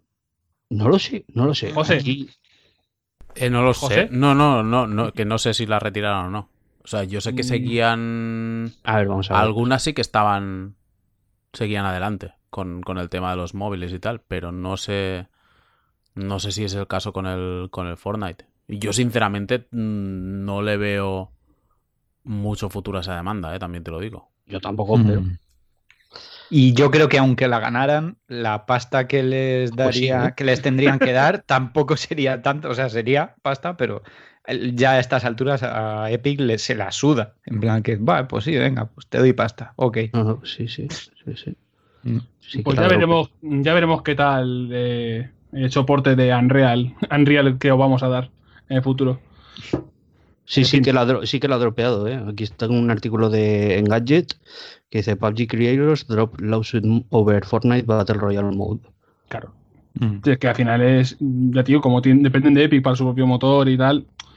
Y que crear un modo o hacer popular un modo que al final será en el futuro como en un deathmatch o un rey de la colina o captura de bandera, eh, tiene poco valor. O Es sea, que tiene el- valor histórico, pero El rollo, yo entiendo que hay con ciertos juegos que han salido para móviles y tal.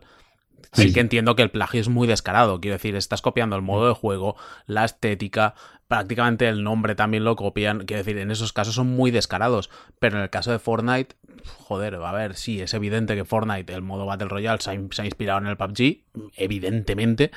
Sí. Pero no veo que sea una copia directa como para, para demandarlo. Quiero decir, coge ideas de PUBG, cierto, como PUBG coge ideas de muchos otros juegos. Quiero decir, esto es como si ahora viene un señor y dice, no, mira, es que yo hice un juego en el cual podías modificar las armas y ponerle mirillas que te ibas encontrando por el escenario y cambiarle la culata. Joder, pues mm, vale. como el Duty. Como el Duty, yo qué sé, ¿sabes? O sea, quiero decir, evidentemente. Ese es el nivel, pero en el sentido de que yo no creo, es que no, no tiene, ya no le veía sentido en el principio, desde el principio, de decir a este tipo de demanda, porque es decir, a ver, se han inspirado en ti como tú te has inspirado en muchos otros, pero, hmm. pero no lo sé, a ver, el caso de PUBG, mm, todo lo que estamos comentando con el tema este de las partidas privadas de pago y tal, es evidente que es un tema de que necesitan pasta, que no sé, que están quemando dinero a las puertas en el, en el desarrollo hmm. y que tienen que ir desesperados por, por, por conseguir dinero. Mm, no entiendo muy bien por qué ese nivel de desesperación de, conseguir pasta a estos niveles, porque quiero decir, esto como decía Pablo, es un poco pegarte un tiro en el pie, es tomar esta decisión ahora, cuando el mm. juego ni siquiera ha salido del estado alfa, beta que está, pero... Pero que, no lo entiendo, porque quiero decir, tienes Microsoft detrás, que PUBG para ellos es francamente importante en, en Xbox. Tienes el juego, estaba...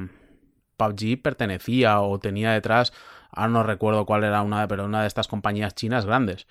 Quiero decir, no te falta inversión. Entonces, tomar ese tipo de decisión mm, lo veo como que igual no, ¿eh? Pero a mí me da la hmm. sensación de que parece una jugada como un poco a la desesperada, de, necesitamos pasta porque estamos quemando muchísimo dinero con el desarrollo, no sé muy bien en qué, porque tampoco da la sensación de que, el, hmm. de que el juego esté avanzando tanto, o sea, quiero decir, evidentemente PUBG no tiene el tamaño ni tiene los recursos que tiene, que tiene Epic, esto es evidente, pero joder, tú miras cómo va evolucionando el, el Fortnite de una actualización a la siguiente y dices, joder, mm, se nota, aquí ha habido mucho cambio. En cambio, ves que en, en PUBG, con, con, cada actualización, pues que los cambios son muchísimo más lentos, están tardando muchísimo más en implementar eh, cosas nuevas. No lo sé, no lo sé, no sé muy bien qué es lo que está pasando ahí dentro, pero desde luego no, no pinta del todo bien. Lo cual no quiere decir, evidentemente, que el juego se vaya a hundir de la noche a la mañana, porque ni, de, ni, de, coña. o sea, quiero decir, de una cantidad de jugadores que lo flipas. Pero, pero que son maniobras extrañas, que a mí me parece, me parece raro jugarte este cartucho a estas alturas. Quiero decir, esto entiendo que lo de las partidas privadas personalizadas, pues igual cuando el juego ya estuviera en versión definitiva, ya más o menos tienes pillados a, todos los jugadores, pues igual feo, pero igual lo haces pero jugártela ahora que el juego ni siquiera está terminado y que esto puede dividir a la comunidad y que los jugadores se vayan, que al final lo que le interesa a PUBG es que los jugadores se queden, que no se vayan a la, competencia, pues como que no lo entiendo muy bien, la verdad. Pues es que además la idea de las partidas personalizadas en un juego de estas características es cojonudo. O sea, es que no sé, no sé exactamente a qué viene a poner un paywall añadido a un título que hmm. ya tiene, que ya tiene los suyos, en un juego que, sobre todo, me interesa, o sea, me interesa también señalar que tiene unas. Mm, es que igual la palabra no pega mucho. tiene una sensibilidad artística muy diferente a Fortnite, ¿vale? O sea, Fortnite es como mucho más alegre, mucho más distendido, etcétera. Y, y PUBG es como muy serio, muy Call of, Call of Duty y Modern Warfaresco, ¿vale? O sea, con ese realismo en las armas, todo más marrón gris, etcétera, etcétera. Entonces, entiendo que van a por que ya lo suyo sería diferenciarse, ir a por jugadores completamente diferentes y poner opciones diferentes. O sea, eso yo lo entiendo. O sea, lo vería como un movimiento, de hecho, bastante inteligente. Ofrecer modos de juego diferentes y diferenciarse, porque tu valor añadido tiene que ser cosas diferentes. O sea, ofrecer una experiencia de juego completamente diferente de Fortnite, porque si vas a por lo mismo, el, jugador se va a ir igual por una estética no, pero sí porque mis colegas están jugando a uno y al, otro no. O sea, al final es que va a ser por eso. Pero diferencia, diferenciarse me parece una estrategia buena, pero poner un paywall no me parece una estrategia buena cuando vas por detrás. Hmm. Es que además hay una, yo hay una cosa que no entiendo o no me cuadra en las declaraciones de Bendan Green, que es, él pone de ejemplo, él dice que esto es Em, como una especie de modding light. Mm, mm. ¿Vale? A ver, el modding ha sido gratuito de toda la vida. No ha habido que pagar por hacerlo. Claro. Y luego dice lo de los servidores. Dice, claro, es que los servidores están no sé qué. Pero esos servidores los está poniendo igualmente para jugar. Con lo cual, los servidores ya son gratuitos ahora. O sea, no, me vale la excusa de, los servidores tienen que ser de pago porque, claro, tengo que poner servidores para esto. No, no, es que los servidores ya lo tienes para lo otro. Quiero decir, no, no, no, no me cuadra esta excusa. Sí, es, la típica, es la típica eh, explicación redactada por, el, por PR para decir, bueno, damos una justificación que depende de con el humor que te dé, te la puedes tragar, ¿vale?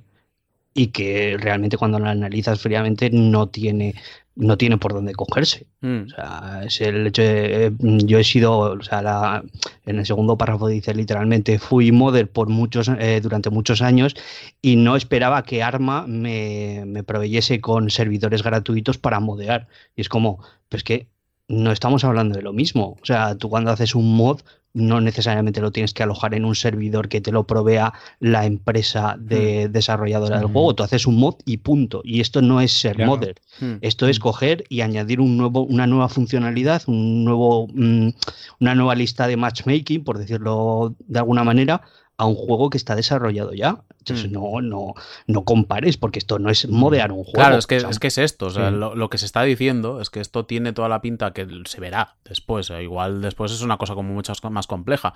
Pero por lo que están diciendo, mm, la gente comentaba que esto da la sensación de que es escoger entre cuatro modos de juego, entre comillas, y cambiar algunos parámetros, con lo cual eso de modding tiene poco, tiene pues eso, de partidas personalizadas y que de toda la vida esto ha sido gratuito, quiero decir, de toda la vida tú has entrado en un juego y, has entrado en el multijugador y te haces el lobby con, tu sala, con, las opciones que, bueno, pues escoges eh, fuego amigo o que tenga no sé qué, o que hayan tantos botiquines, yo que sé, cualquier mierda todo esto de toda la vida ha sido gratis. No, no nos han dicho, es que esto es modding light y por eso hay que cobrarlo. Es que, es que tiene unos huevos como volar de barandado este pavo. ya, o sea, está llegando, está llegando este tío a unas justificaciones para cobrarte que es como, mm, mira, el otro día fui andando por la calle y yo no, no sé qué, es como tronco. O sea, a ver, si quieres cobrar, pues dilo y punto y ya está, si no tiene más. O invéntate, o yo qué sé, o sácate otro pase de temporada. pero no, pero no, esto es Modding Light. O sea, Modding Light es otra cosa, tío. Esto no. Os traigo la mierda. A ver. Roberto, no está. Nos ha jodido tú. Eh, así que os tengo que traer la mierda yo. Eh, hay un concepto. De hecho, algún día estaría bien traerlo como. también como su propia. su propia sección. Que es el concepto de Florida Man. Busquéis noticias en, en mm. Estados Unidos, de lo que sea y ponéis Florida Man y ahí como es como a lo loco. O sea, cualquier cosa que pueda pasar en Estados Unidos que digas, ¿qué, qué es, ¿por qué ha ocurrido esto? Suele ir de la mano de Florida Man. Un hombre de Florida ha hecho tal. Esto, esto es un meme recurrente en los late nights. O sea, esto se comenta mucho lo de ha pasado algo. Bueno, claro, ha sido en Florida. porque no nos extraña, ¿sabes? O sea, no sé qué cojones pasa en Florida, pero. Si abrís Google Sí, lo acabo de hacer y, creo que vamos a decir exactamente lo mismo, ¿no? Lo primero que ves es Florida Man Vapes Semen. Bueno, no, no era ese. No, mm, cuidado, con el, con el vape y el semen. Tened cuidado. De hecho, podéis poner Florida Man y elegir una, vuestra preferida. Pero la que yo voy a decir. El del superhéroe. Me ha, gustado bastante, que es Florida Man. Eh, en, em, ¿Cómo se diría, ¿Cómo sería un beer run? Beer run es como entrar por cerveza corriendo, ¿no? En plan, ir a comprar cerveza y salir, o ir a robar mm. cerveza y correr de la tienda, con un, con un caimán en el, brazo. O sea, entra el señor con el caimán, mm. coge la birra y se pira. Y si veis el vídeo, lo pone en algún canal americano tipo KCRA o una de estas. Buscáis Florida Man makes beer run with Gator in hand. Y podéis ver cómo ese hombre, de hecho, si podéis, os invito a que lo busquéis, si no, os paso yo un enlace, que yo tengo por aquí un, el vídeo en Facebook, lo, pasado en, lo pasaron por resetera en, en, Facebook directamente. Es un señor que entra a un establecimiento con un, con un, con un de la mano. Pablo, ábrelo, que te va a gustar. A ver, espera que no. El enlace que, que encontró yo no está. Pero recomiendo entrar también en floridaman.com, donde básicamente van recopilando las historias y hay. Joder, hay algunas muy locas. O sea, Florida Man breaks into home, gets naked, cooks spaghetti. Esta está bastante guay. ¿Y qué a ver, pero un momento. ¿Tu casa dice un espaguetis? ¿Qué le dices? Florida Man breaks into home, steals alcohol, poops on floor, falls asleep on coach. a ver, porque me he confundido yo, me parece, el enlace y he encontrado Florida Man tries to, to trade stolen alligator for beer. Bueno, pues. Yo, yo lo estoy viendo. o sea, el del un- alligator. Florida man, Florida man upset over low quality meth calls cops to have them tested. Pablo, por favor, abre el enlace que te he puesto en Skype. Voy. A ver. Mm, Entra el señor con su ca- caimandrilo, empieza a gritar: ¿Eh? ¿Tenéis, ¿Tenéis cerveza todavía? ¿Tenéis cerveza? Y claro, sale el dependiente a decir: ¿Qué pasa ahí? Y el tío empieza a perseguir al dependiente con el caimandrilo. Qué hostia. Eh, Te, te voy a decir que he encontrado una del Florida Man que sería la que nos traería Roberto. ¿cuál? Que es, es Armless Florida Man stabs tourist with scissors held in his feet. Esta es totalmente de Roberto, realmente. Y tiene foto y todo, tú. Eso sería un GIF que Roberto nos mandaría. en el Exacto. O sea, pero totalmente. Bueno, lo he dicho. Tenéis ahí Florida Man para buscar. Ojo, ojo que este vídeo este vídeo me parece muy potente, ¿eh? ¿Cuál? El, de- el, del, el del caimán con la cerveza. vale, está, vale. está muy tranqui ahí el caimán, ¿eh? Está- Pero hay- a, ver- a ver, espera, es que el Caimán yo no llego a verlo, me he entretenido con lo otro. Florida Man, ¿cómo voy a buscarlo? Caimán. Eh, te lo he puesto en el Skype directamente. Sí, sí, lo tienes Ah, en el vale. Skype, eh, cómodo enlace. De eso porque- tienes una, una previa ahí del señor con su caimandrilo tan tranquilo. A ver. Sí, sí.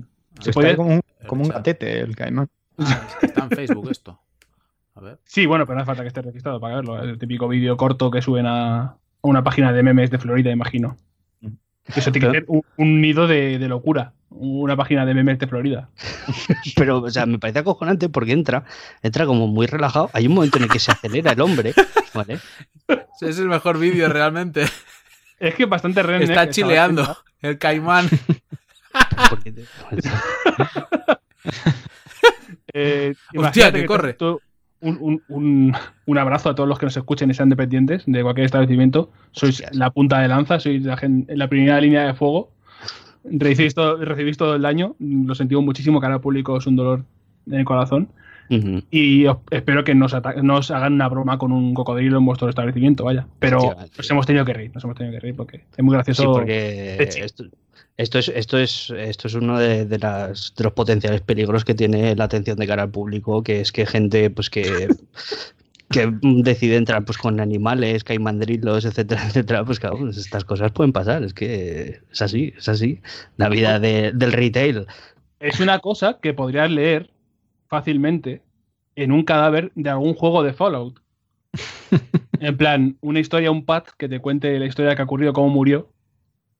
Y es en plan, entré con un cocodrilo y me comí, se comió al dependiente. Esto es un poco forzado, pero me sirve para hablar de la noticia de que Bethesda dice que los Wow. Fallout que se quedan para que se quedan para dentro, que, que se olvide de Obsidian de momento, que no que no va a haber desarrollo externo. De hecho, Estoy literalmente dice, nunca no diré nunca jamás, pero ahora nuestra compañía es tan grande que es preferible mantener desarrollo interno. ¿Qué, qué dices, Emperé? No, que estoy todavía con los Florida Man y estoy viendo uno de un señor que lo han metido en la cárcel, pero es bastante gracioso el vídeo porque está con un tractor intentando atropellar a un típico gordo de estos americano muy gordo y ves al señor como muy apurado corriendo por delante del tractor. Nada, only in Florida tú. Madre mía. Pablo, Cuéntame, ¿cómo, Juan cómo Pablo. te afecta esta noticia? A mí me parece, eh, joder, es que em, lo veo un poco borchernoso también, eh. O sea, quiero decir, por un, por un lado se ve, lo entiendo como comprensible, porque sí que es cierto que Bethesda ha crecido exponencialmente en los últimos años y es lógico que quieran acercarse, o sea, dejarlo en su, en su propio, no sé cómo decirlo, en su propia órbita el desarrollo de, de los juegos de Fallout. Y están, estas declaraciones no, no hacen sino confirmar lo que ya llevan haciendo muchísimos años. Porque claro, estamos hablando que el último, el último Fallout desarrollado por un estudio externo a veces da es el New Vegas. Y New Vegas ya tiene unos añitos. Mm. entonces, claro, el siguiente título va a ser el 76, que 76 no es, o sea, también tenemos Fallout 4 detrás, o sea, quiero decir que ya ha pasado un tiempo, lo que están haciendo es básicamente confirmar que todos los desarrollos desde hace muchos años se están haciendo desde dentro de la propia Bethesda. Pero el cerrar, el cerrar la puerta a que otras, otros estudios, otras ideas vayan hacia, hacia la franquicia Fallout, para mí bajo mi punto de vista, es un error. Es un error porque, por ejemplo, o sea, New Vegas es un juego que ha aportado a Fallout un, un punto de vista para mí importantísimo. O sea, tiene unas ideas y tiene una ejecución tan impecable, o sea, al margen del, apartado técnico, que es que para mí es uno de los mejores juegos de todos los tiempos, ¿eh? y lo digo sin, sin que, vamos, sin temblar lo más mínimo. Pero. Por eso, por eso te trae esta noticia para ti, precisamente. Es que, o sea, mm, directamente yo. O sea, me parece en este, en este. En este caso concreto me parece mal. Pero Mm, diría que me parece mal si, en general el, cerrarse la puerta a que otras, otros puntos de vista sobre cualquier tipo de juego, sobre cualquier género, sobre cualquier franquicia, mm, no se permita que, esos, puntos de vista aparezcan, ¿vale? Porque, joder, mm, yo qué sé, por ejemplo, estamos hablando de Metal Gear, eh, el caso del Survive, por ejemplo, que, es que es una castaña que, no, vale ni para tomar por saco, pero un futurible Metal Gear Solid 6, por ejemplo, con otra desarrolladora, con alguien que aporte una visión más fresca o una visión diferente, más orientada a la acción o tal, lo que fuera, ¿por qué no? O sea, es que sobre el papel... Hombre, te, lo, te lo digo, te lo mm. cuento, ¿por qué no? A ver, a ver mm. coño, te viene para empezar, que si cualquier otra desarrolladora coge Metal Gear, ya va a tener al 80% de los fans de Metal Gear de uñas y en contra. Mm. y después ya puede salir el juego bien, que también lo van a poner a mm. parir. O sea, pues yo te, yo es que el, ejemplo que he puesto es muy particular porque es pues yo, yo os digo, juego... Yo os digo, todos aquellos que no, o sea, que no reciban las eh, o sea, que entiendan que porque otro que entiendan que porque hay otro estudio desarrollando un nuevo Metal Gear que está mal, por mi parte se pueden ir a tomar por el culo. O sea, mm. literalmente. Porque, por ejemplo, dentro de la saga Metal Gear hay un Metal Gear Rising que aporta una sensibilidad diferente, una manera de entender la saga diferente, una jugabilidad diferente y no desmerece los anteriores. O sea, simplemente es una es un spin-off que tiene otras cosas que, enseñar, otras cosas mm, para el jugador completamente alejadas de lo que ve Hideo Kojima dentro de, su universo. Y es que no invalida absolutamente nada. Y experimenta y ya está. Y es que, o sea, si se hiciera un 6, ¿por qué no va a aparecer, por ejemplo, yo que sé, mm, un desarrollador occidental a aportar algo a esa saga que es eh, originalmente oriental? El problema es que el problema es que en este, en este comentario de, de, Bethesda se parece, parece que se quiere indicar que como que no hace falta, que a nivel técnico, a nivel logístico son capaces de llevar esa, esa tarea a, Sí, eso es lo que iba a decir yo. ¿No pensáis que es más el decir, mm, eh, vale, vamos a hacer Fallout 76 y, entonces los fans estarán como, vale, guay, muy bien, queremos jugar un Fallout multijugador, está de puta madre y tal, pero eh, ¿qué pasa? Que entre Fallout 4 y un hipotético Fallout 5 no va a haber otro con una historia, ¿sabes? Muy eh, distinta y especial, más como más rollo inmersivo single player. Y esto es como que están diciendo, no, si lo hay, lo haremos. Será de veces da, claro. O sea, no, no pensáis, quiero decir, Pablo, tú que eres más fan, ¿no crees que ellos no están capacitados como para tener un equipo creativo para hacer otro que no sea 76 y que la historia esté de puta madre y tal? a, ver, a ver, capacitados están. Si es que estamos hablando de, una de las desarrolladoras que, joder, que más, que más juegos publica. Hmm. Y todos en, en single player. Pero si el problema, el problema para mí no es que estén capacitados o no. Si para mí lo que, en lo que reside el problema es en la recepción de, otras formas de ver el, universo de Fallout. Sí, que además que lo hayan dicho, ¿no? Plan, que es raro porque... que directamente digan no, no lo va a hacer nadie más. Es como un poco extraño. Claro, es, o sea, es reafirmar una cosa que literalmente es lo que está sucediendo ya. O sea, es que no es, no es que digas, eh, ojo que, probablemente vaya a salir un juego de otra desarrolladora. No, lo que pasa es que están acallando o intentan acallar esa vocecilla que cada X tiempo resurge, que es eh, a ver cuándo sale New Vegas 2, que, no va a pasar. O sea, el, wishful thinking. Claro, es que, a ver, el, el kit del asunto es que New Vegas fue una rareza que surgió en un momento determinado por una concatenación de circunstancias que llevó a que Obsidian desarrollase un Fallout en primera persona. Pero mm. esto, esto fue una rareza, un, no sé cómo decirlo. Sí, sí, un meteorito. O sea, es, tan raro, es tan raro como que con el del Scrolls no ha ocurrido. No ha habido un Elder Scrolls de otra compañía Claro. O sea, canónico. No sé si habrá otro por ahí raro, pero de los mm. canónicos son todos de Bethesda, vaya, por, y aparte, aparte de ser la rareza de que es como, pues eso, que, la caída de un meteorito que no pasó absolutamente nada y que encima en New Vegas es uno de los mejores juegos de toda la historia, pues, o sea, se da todo eso y el, fan de, de la saga dice, pero ¿cuándo va a salir otro? Tronco, o sea, acéptalo como lo que es, que es que pasó una vez y no va a volver a pasar nunca más. Y céntrate en exigirle a la desarrolladora el, la calidad que le tienes que exigir, porque si hay algo que hay que extraer de New Vegas es que tiene una serie de, elementos muy definitorios que no se han repetido, por ejemplo, en Fallout 4, que a mí es un juego que me parece la puta hostia, ¿eh? O sea, lo digo tal cual. Pero hay una serie de elementos que son únicos y exclusivos de New Vegas que se tendrían que extrapolar a la saga principal, ¿vale? No decir necesitamos New Vegas 2. O, por ejemplo, decir aquellos elementos que fueron claves en el desarrollo de New Vegas, fichadlos para hacer el siguiente Fallout. No decir hagamos New Vegas 2. Ese es el, asunto. O no pedir que se contraten estudios externos, que también podría, también podría ser, ¿no? Pero, o sea, es reivindicar aquellos elementos que son claves en los juegos que para ti son, son muy importantes incorporarlos a la saga principal. ¿vale? Oye, ¿te imaginas que esto es un pequeño troleo y que dentro de cuatro meses dice en Bethesda, pues oye, que hemos, comprado Obsidian? Siendo, siendo Bethesda, siendo Bethesda yo no lo veo descabellado.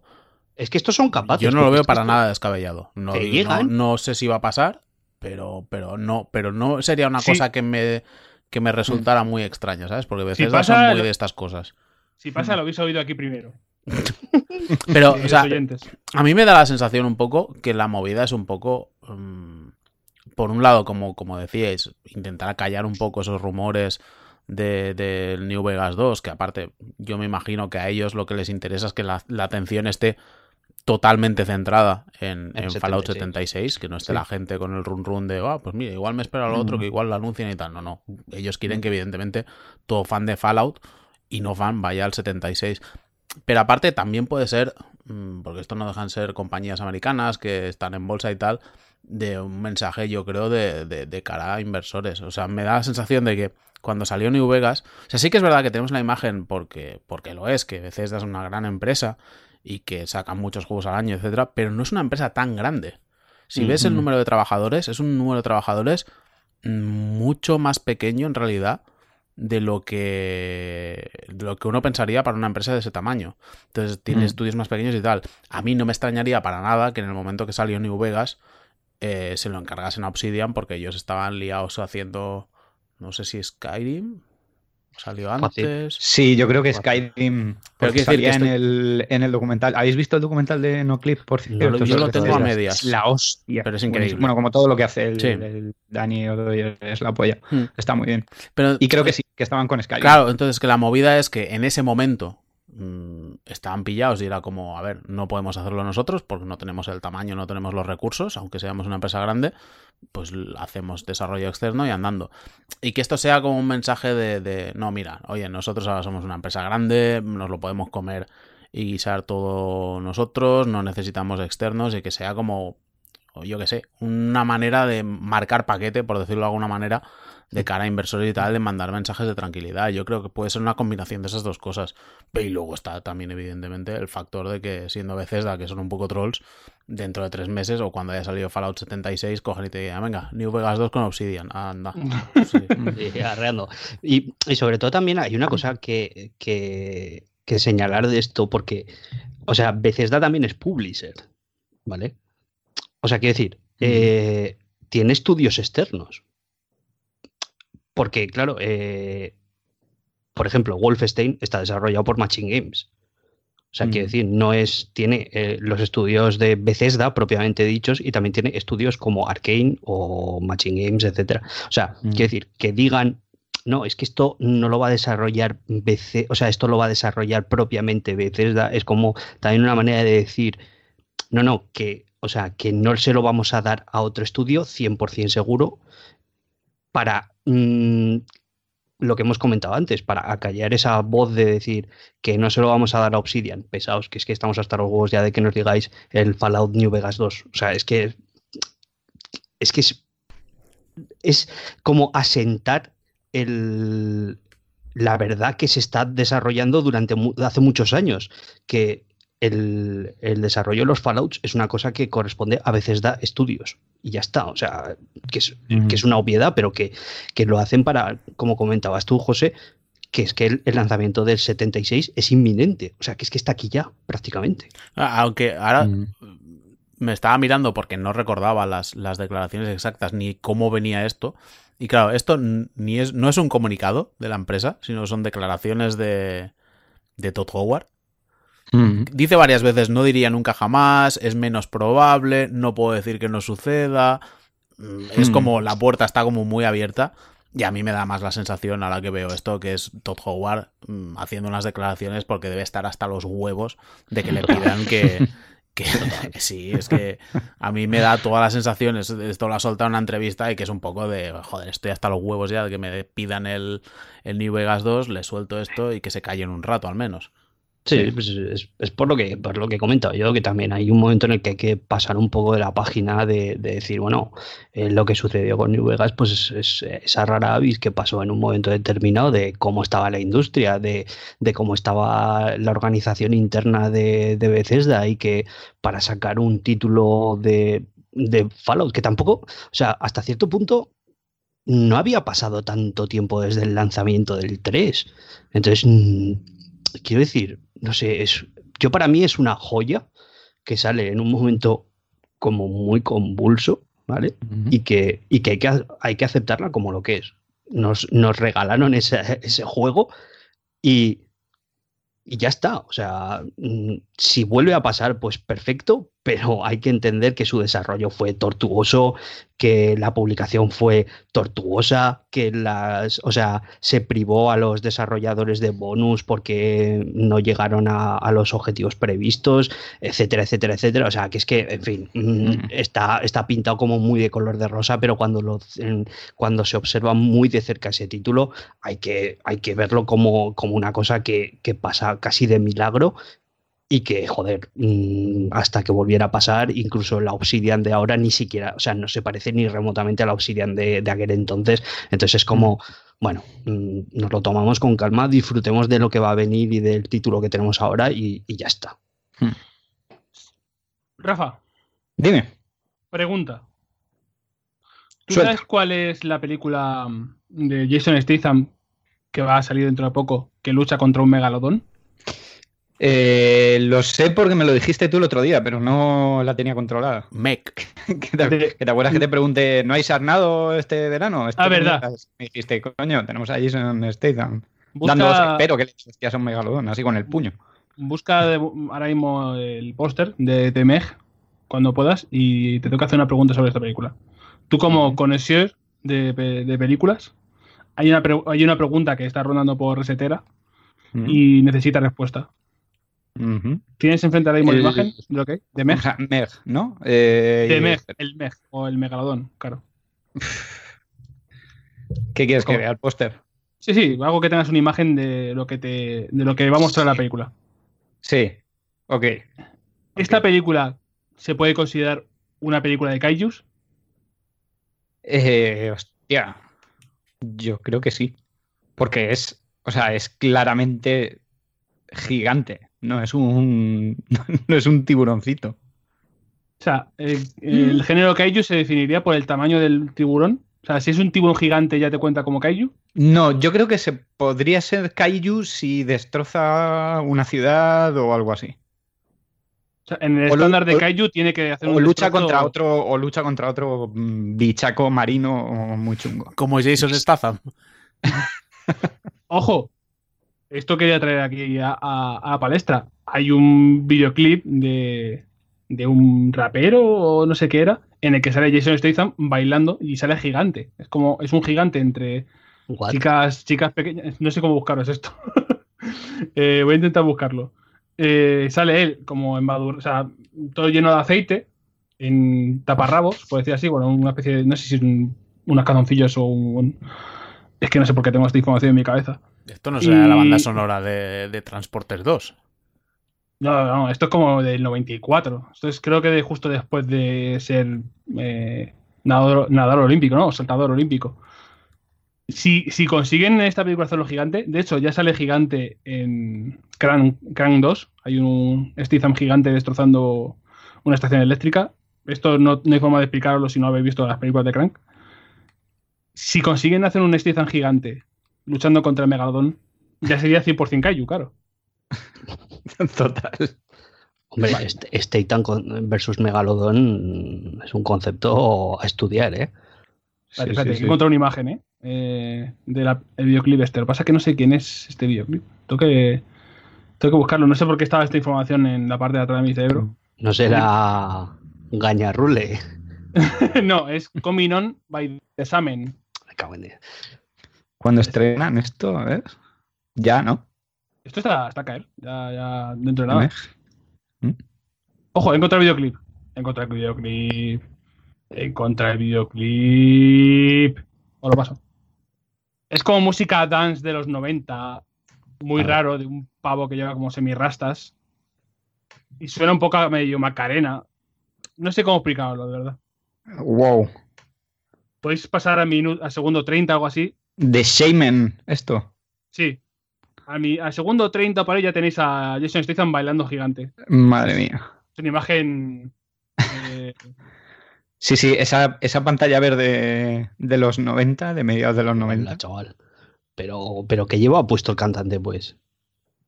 Bueno, el cantante ya no tengo ni idea. Es una especie de Beetlejuice rasta. No sé. Hmm. os... Bueno, ya, ya me he liado, me he ido de madre. Ah, ya, ya. Oh, wow. Esto, es como. ¡Uy, oh, Dios, la Virgen! Además, madre mía.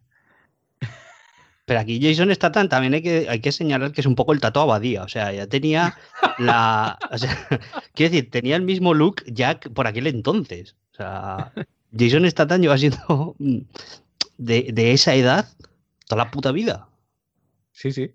Sí, sí, pero mira que baile se mete, ¿eh? Sí, sí, sí, joder. A mí realmente me flipa mucho que esta película se haya hecho al final, ¿eh? Porque esta peli es. No, no, no, joder, es que. Mm, a mí me flipa. Sí, sí, sí, o sea, tiene historia. Es que a mí me flipa mucho lo del, lo del Development Hell en Hollywood, que son las típicas películas que están como mil años para que si se hace, que si no se hace, que tienen como mil problemas. Y tengo como varios libros. Y Meg es uno de los que explican, porque esta peli la iba a dirigir, o sea, esta peli iban intentando hacerla desde mediados de los 90. O sea, creo, no estoy seguro, de si se habían comprado los derechos antes de que saliera el libro o justo cuando salió el libro que salió en el 97. Y está ahí, ahí. Y al principio la iba a dirigir el de... Mm, eh, el de Independence Day, no me acuerdo cómo se llama, el alemán, loco este. Pero, pero que lleva como mil años. Y de hecho en uno de los libros estos que tengo tiene como un capítulo y es de, todas las movidas de, para hacer la película esta. Y que era rollo como, joder, que no tiene ningún puto sentido, pero que estaban como, venga, una y otra vez intentando sacar el proyecto adelante. Y al final, que lo hayan hecho, que se hayan gastado 150 millones de pavos en hacerla, me parece como súper loco. Aunque estoy viendo que está muy clara la jugada, que es que esta peli está hecha para China. Mm. Esta peli, la pasta la va a ah. sacar en China porque estoy viendo el reparto y la segunda es Li Bingbing que no sé por qué me suena a que debe ser una actriz de éxito en China y esto está hecho para que de los 150 millones que ha costado, pues mira, sacamos a lo mejor 100 en Estados Unidos si va bien, pero nos sacamos 200 en China del tirón. Y fijo. Y la pregunta final, la de verdad, la, la que cuenta para cerrar el podcast. ¿Ha aparecido ya por fin el parche que soluciona todos los males, parece ser, de No Man's Sky? No Man's Sky Next que el año, bueno, todos, dos años. Espera, espera, a ver, Todo mal no. Sigue, sigue. Todo mal no, pero parece que es como el sueño prometido, eh, la visión original que se tenía y que se, se esperaba de lanzamiento, en el del que hace dos años reportamos, creo que fue Roberto el que dijo que es como si vas a no sé dónde, a un restaurante de alta cocina y te dan un bocata de chope de, con la cara de Mickey, ¿no?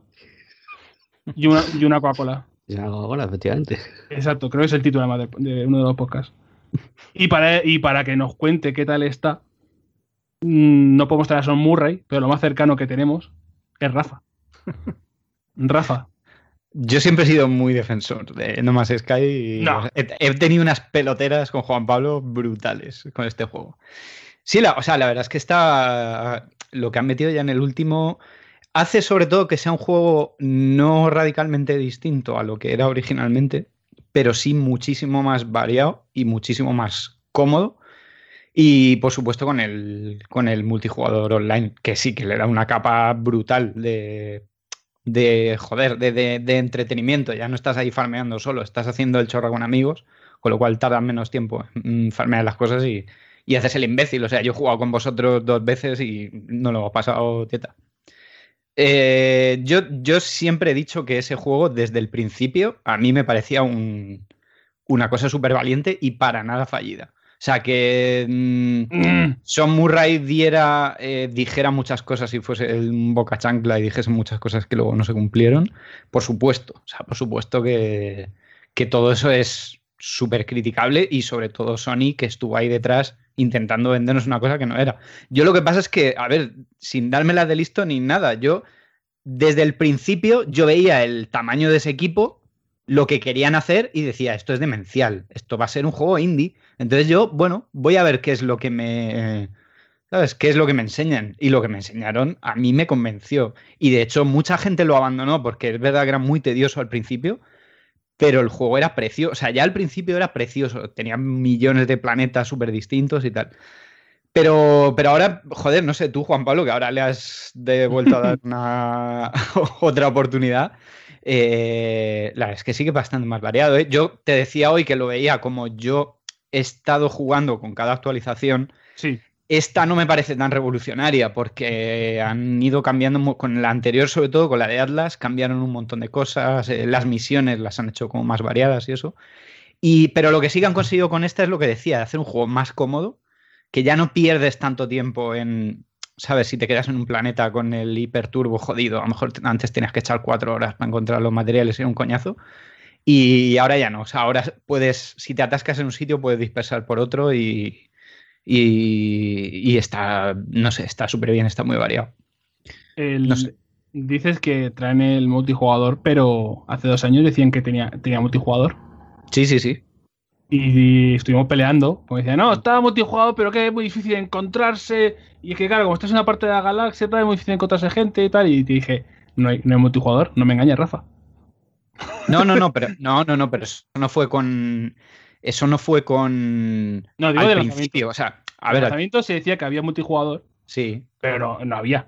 Claro, no, eso es lo que decían. Pero hombre, obviamente yo cuando jugué dos días me di cuenta de que no había ningún tipo de multijugador. Además, ellos lo dijeron, lo, que, lo único que había era la posibilidad de encontrarte un planeta que hubiera registrado a alguien, que es bastante jodida, porque, o sea, porque sigue siendo infinito eso eh, y tal. Pero sí, o sea, en eso obviamente mintieron, en eso mintieron, igual que mintieron, pero les pasó pues lo que le pasaba al, eh, joder, al, al, al Peter Molineus, pero no tan chungo, porque Molineus sí que es un boca brutal, pero sí que les pasa un poco lo de decir, queremos meter esto, esto, lo otro, lo otro, y, y, lógicamente no pudieron, tío, es que eran 12 personas cuando hicieron esa mierda. Entonces sí, te tienes que callar la boca y él, decía, queremos meter esto, no sé qué, no sé cuántos, y luego al final pues se vio que no. Pero bueno, yo creo que, tío, yo no sé de dónde coño habrán sacado la pasta, porque llevan dos años ahí currando como cabrones. Pero, pero oye, ole su huevo, ¿sabes? Han estado dos años y al final lo han hecho. Y te acuerdas que justo el primer día estuvimos jugando cuatro y era bastante cristo porque te pegaba unos bajones de frame, de frame rate brutales. Sí. Pero ahora han sacado a los, ¿qué? A los tres días o así el, el primer patch de hotfix y estuvimos jugando ayer y de puta madre, tío. Estábamos los cuatro ahí. Sí, sí, el hotfix de 4 gigas. Que te meten ahí, de madre de Dios, que se nos ha colado todo esto. Sí, sí. Y, bueno, que crasheaba, echaba a algunos jugadores de la partida y te pantallazo azul y te cerraba el juego. Todavía, todavía con el hotfix yo he tenido un crash, ¿eh? Es que ya parte, yo creo que ya parte de la experiencia. Mm. Recuerda que, mm, de hecho, los oyentes, si a lo mejor no se acuerdan, no sé si se llega a comentar, Rafa estaba de vacaciones y cuando llegó el juego yo estaba cuidando, al gato. No sé si tenían ya dos gatos, no me acuerdo. Creo que solo estaba eh, Canela. Canela y, y, me dijo, Ana, si quieres vete a casa y si está el juego, pues te, lo llevas y lo pruebas. Y me puse a jugar con el juego de Rafa, recién salido, eh, fresh, o sea, day one. Y me comí una serie de clases que en cada report empecé a escribir la carta de Valerie, que le escribe Valerie en V de Vendetta al compañero de Zelda. ¿Era Valerie o.? Creo que, que sea con V, seguramente el nombre. ¿no? Ivy, no. Eh, joder.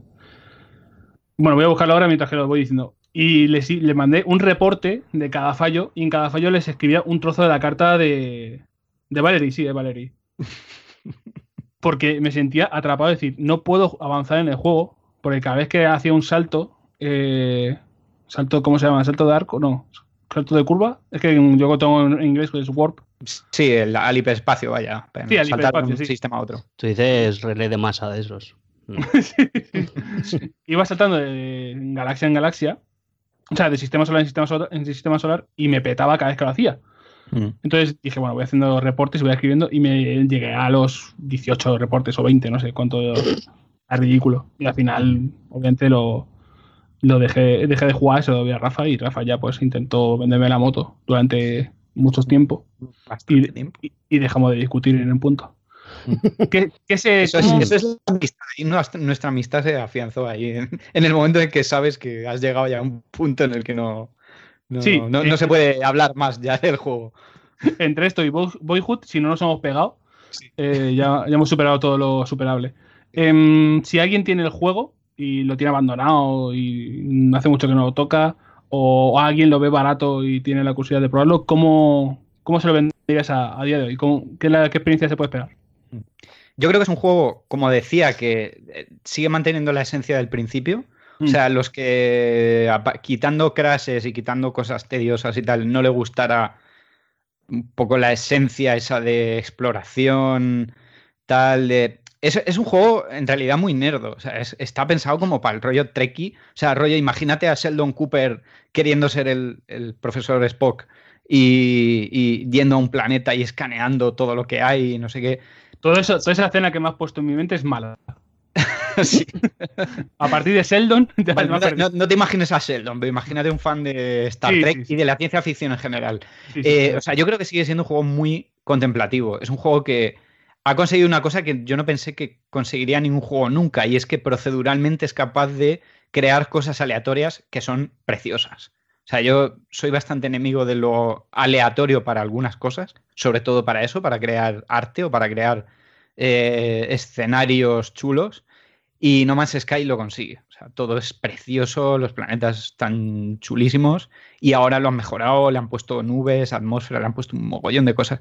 Entonces eso, es un juego para Mm, si eres muy fan de la ciencia ficción galáctica y, quieres la sensación de me subo a una nave y eso, eso fue lo que me vendió a mí No Más Sky. ni el multijugador, ni las batallas, ni absolutamente nada. Lo que a mí me lo vendió fue cuando cogieron la nave, se subieron en un planeta, apuntaron con el morro para arriba, empezaron a elevarse y de pronto estabas en el espacio. Y luego seguías avanzando y te metías en otro planeta, sin pantalla de carga ni hostias. O sea, eso eso fue lo que a mí me vendió el juego. Entonces, si te mola eso, te va a molar nomás Sky. Y luego, tal y como está ahora, eh, hay muchas más cosas para. Eh, si te gusta el rollo, pues eso, crafteo, tipo, tipo Minecraft, ¿no? En plan de cojo estos materiales y me hago mi base y eh, me hago un montón de movidas y tecnología y tal. Y, el juego básicamente es eso, es, descubrir bichos raros, descubrir eh, plantas raras, eh, hacerte tu basecita y, atravesar la galaxia. Y luego tiene una especie de narrativa que no es muy... A ver, no es muy interactiva porque es eso, es un equipo muy pequeño. Entonces los, los NPCs que te salen no tienen unas animaciones del copón, no tienen, digamos, misiones en las que tienes que ir siguiendo un pavo que va corriendo y va haciendo movidas. No, están siempre muy estáticos y, es texto, muy como. ¿Cómo se llaman los juegos japoneses estos que son solo texto? El visual novel. Sí, pues se podría decir que es un poco rollo visual novel porque no se mueven mucho. Pero incluso ahí, ¿vale? Aunque no hay una historia, ¿vale? Sé que sí que la hay y, y la han mejorado ahora y tal, pero digamos que no hay una cosa súper trepidante, ¿no? De salvar el planeta, la galaxia ni nada. Pero sí que los diálogos tienen ese toquecillo, ¿sabes? Como muy de ciencia ficción de los 80. Es un poquito nerdy, pero chulo, ¿vale? Y, y, eso no sé qué más decir. Si es que, tío, se resume todo en eso, en la sensación de te subes en tu nave espacial y, y, vas a donde quieras y cada planeta es distinto. Luego hay algunos que ya al final te, te, te parecen iguales y te parecen similares, obviamente, pero, pero no sé, yo todavía me encuentro planetas distintos, me parece muy, muy guay. y luego ya ahora, ah, para jugar con gente, obviamente. A mí me parece un juego como muy años 80, ¿eh? Sí, es que Tiene, o sea, no, no, años 80 de época, sino como muy juego. Esto es como muy concepto de juego de los años 80. De típico juego de esto rollo como Elite, Midwinter, cosas así. Sí, sí, mm, sí. Y que además, mm, o sea, y, tiene como cierto paralelismo de que normalmente pensarías que para hacer una cosa de este tipo necesitas un equipo enorme. Y en aquella época, joder, hacían unas cosas increíbles con equipos de, muy poca gente. Y es un poco lo que han conseguido con, con, No Man's Sky. Sí, es muy tipo juego como, como, aquellos RPGs que se jugaban, los primeros RPGs que se jugaban online, hmm. que eran rollo Telnet que eran por texto. Mm. Y, entonces, pues bueno, lo que no podías hacer con gráficos lo suplías con un montón de opciones, con sorpresillas y con y echando la imaginación al, texto. A mí, a mí sinceramente, eh, partiendo de la base de que sí, que había que, que, que efectivamente había que criticar que cuando salió el juego no salió con lo que habían prometido, que, tenía un montón de problemas y tal. Pero me parece mm, una pena que buena parte de la comunidad de jugadores no sea capaz de, por ese rencor con, con lo que pasó entonces, que sigo pensando que en su momento era comprensible, pero que no mm. sean capaces de, de, de aplaudir o de reconocer el mérito que tiene lo que ha hecho Hello Games con, con No Man's Sky, que es durante dos años haberse comprometido a seguirlo mejorando paso a paso, porque esto mm, es la última de, muchas actualizaciones. O sea, que este de las actualizaciones grandes había el Atlas, no sé qué, que era la tercera o la segunda, creo. Esta es como la cuarta tocha. Sí, sí, sí. O sea, que, que, no es aquello. Han seguido trabajando. Quiero decir, aquí lo, lo, normal que hubiera hecho cualquier otra empresa es decir, bueno, esto es un producto que ya está muerto, no, no tiene posibilidades nos vamos a otra cosa. Evidentemente, mm, si haces otra cosa y tienes ese bagaje detrás, pues tampoco mm. lo vas a tener muy fácil. Pero lo, normal sería haberlo dejado abandonado. De decir, bueno, esto está roto, adiós. No voy a estar durante dos años intentando arreglar un juego que me ha dejado con una publicidad tan negativa. Y lo que han hecho, joder, a mí me parece eh, de, levantarse y aplaudir, de apoyar el juego de esta manera, con actualizaciones gratuitas, de haber seguido apoyando el juego. Sí que es verdad que durante todo este tiempo hay ciertas cosas que igual se podrían haber mejorado, como el tema de la comunicación, aunque también por otro lado es comprensible que esta gente haya sudado de todo y se hayan encerrado, porque también explicaba en la primera o en la segunda entrevista que hizo cuando salió Next, que creo que la mm. primera fue en The Guardian, creo que había explicado pues eso, que tenían que estar hablando cada dos por tres con Scotland Yard porque tenían eh, amenazas de bomba y tenían de todo. Entonces, claro, joder, no me extraña que hayan sudado de comunicar, porque, joder, estás trabajando con una presión y con, con una banda de mm. taraos que te están haciendo amenazas de bomba, que ya me dirás. Es que imagínate los huevos que hay que tener para estar dos años currando con, con, la presión económica y psicológica de claro, claro. O sea, es que. Diciendo soy un puto fracasado, tal. Mm. Por eso, que, o sea, quiero decir que, que, que, sí, que evidentemente pues había unas cosas criticables y que yo creo que se criticaron en su momento y que siguen siendo criticables ahora vistas con su perspectiva, pero creo que eso no debería eh, evitar que también pues aplaudamos o reconozcamos el valor de lo que tiene lo, que han hecho durante estos dos años y que se está consiguiendo ahora con, esta actualización Next. Y que además el propio Sean Murray ha dicho que ni siquiera han terminado con esto, que seguramente habrá otra gran actualización con no sé qué es lo que le van a añadir, pero que, van a seguir trabajando todavía más en el juego, con lo cual yo creo que, es de aplaudir ese compromiso con, con el producto y de intentar reconducir una situación que evidentemente pues sí que es verdad que había empezado de la peor forma posible. Pablo. No sé, a mí es que es que No Man's Sky cuando lo probé no me interesó mucho, la verdad. Pero sí que me parece encomiable la actitud del equipo de mejorar, sobre todo por lo que habéis comentado. Es que estamos hablando de un producto que tiene una mala prensa acojonante entre un amplísimo sector de la, de la comunidad de jugadores por todo el tema de, que, de que con, bastante razón se prometieron cosas que luego no se cumplieron. Entonces, claro, todo eso corrió como la pólvora entre, entre la comunidad y se generó la, imagen de que No Man's Sky era un producto que se, eh, se publicó sin estar finalizado, ¿vale? Pero claro, eh, Hello Games, desde aquel entonces, ha estado trabajando en lo que ellos creen que es su visión final del juego. Mm. Porque esto también hay que, o sea, también hay que señalar que no son pocas las voces que, dicen que preferían el juego tal y como salió. O sea, esto, yo, esto lo he visto, ¿vale? Entonces, hay aquí una colisión entre lo que se está publicando ahora, o sea, entre, mm. digamos, la versión final, que sería esta, por decirlo de alguna manera, que luego habla sus parches, sus pequeñas correcciones, etcétera, etcétera, pero vamos a decir que esta es la versión final, ¿no? Por una parte. Sí. Y lo que salió en su momento era una versión inacabada, al menos desde el punto de vista de Hello Games, ¿vale? Mm. Hmm. Pero hay gente que prefiere lo que salió en, su, en aquel entonces. Entonces esto genera, aquí hay una tensión porque, a ver, ojo, ojo, que yo sé por dónde vas. Yo he visto muchos comentarios de estos y me da la sensación de que son de haber probado muy poco cómo es la actualización, ¿eh? Sí, sí. No, no, no, no, pero, o sea, no me. de, haber, de haber oído de oídas que si puedes ir a un planeta y cargarte 12 bichos o que te lo pida el juego y que, bueno, es que esto ya rompe un poco lo que, lo que era el juego original. A ver, no lo sé. Mm, quiero decir, si Murray sabrá mejor que no cuál es la visión que tenía del juego. Y, yo, los, y yo los fans que, que conozco del juego que han jugado bastante a esta actualización, todos están encantadísimos. Y todo el mundo dice que esto sigue el espíritu original y que para nada es una cosa distinta, hecha, adaptada para, para atraer al, al público más generalista. ¿eh? si, acaso lo, si acaso lo que han hecho ha sido dar más opciones. ¿Vale? Por si quieres hacer otro. Pero las mecánicas, o sea, tú desde el primer momento podías ir al planeta y matar bichos si, si querías. Podías arrasar. Pero, Rafa, no hay ninguna parte de tutorial que te diga que mates a alguien. De hecho, yo estaba hace unas horas mineando.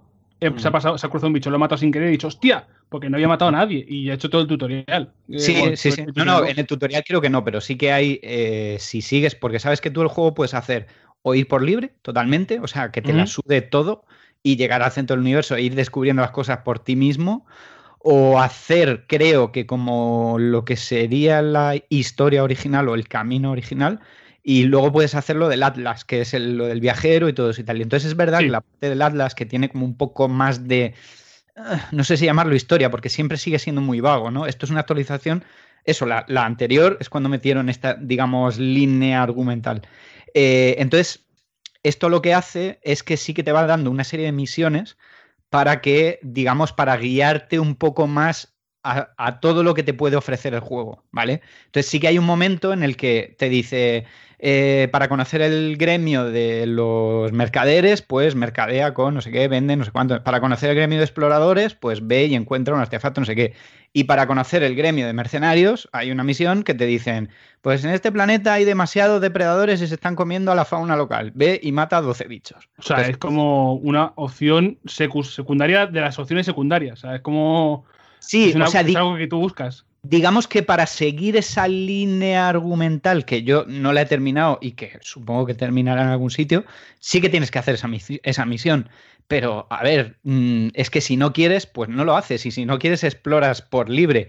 Que de hecho es un poco, yo creo, la idea que ellos tenían originalmente, que el juego fuese mucho más críptico y que, y que tú te perdieras en el juego Pero, pero claro, también habrán dicho, joder, si queremos llegar a más gente, deberíamos poder poner una opción que sea más dirigida. Porque es verdad que es un juego que puede llegar a frustrar si te pierdes demasiado, ¿sabes? Porque puedes echar muchas horas mm, en balde eh, pensando cómo se hace este tipo de tecnología o simplemente pensando cómo funciona el gremio de los mercenarios, ¿vale?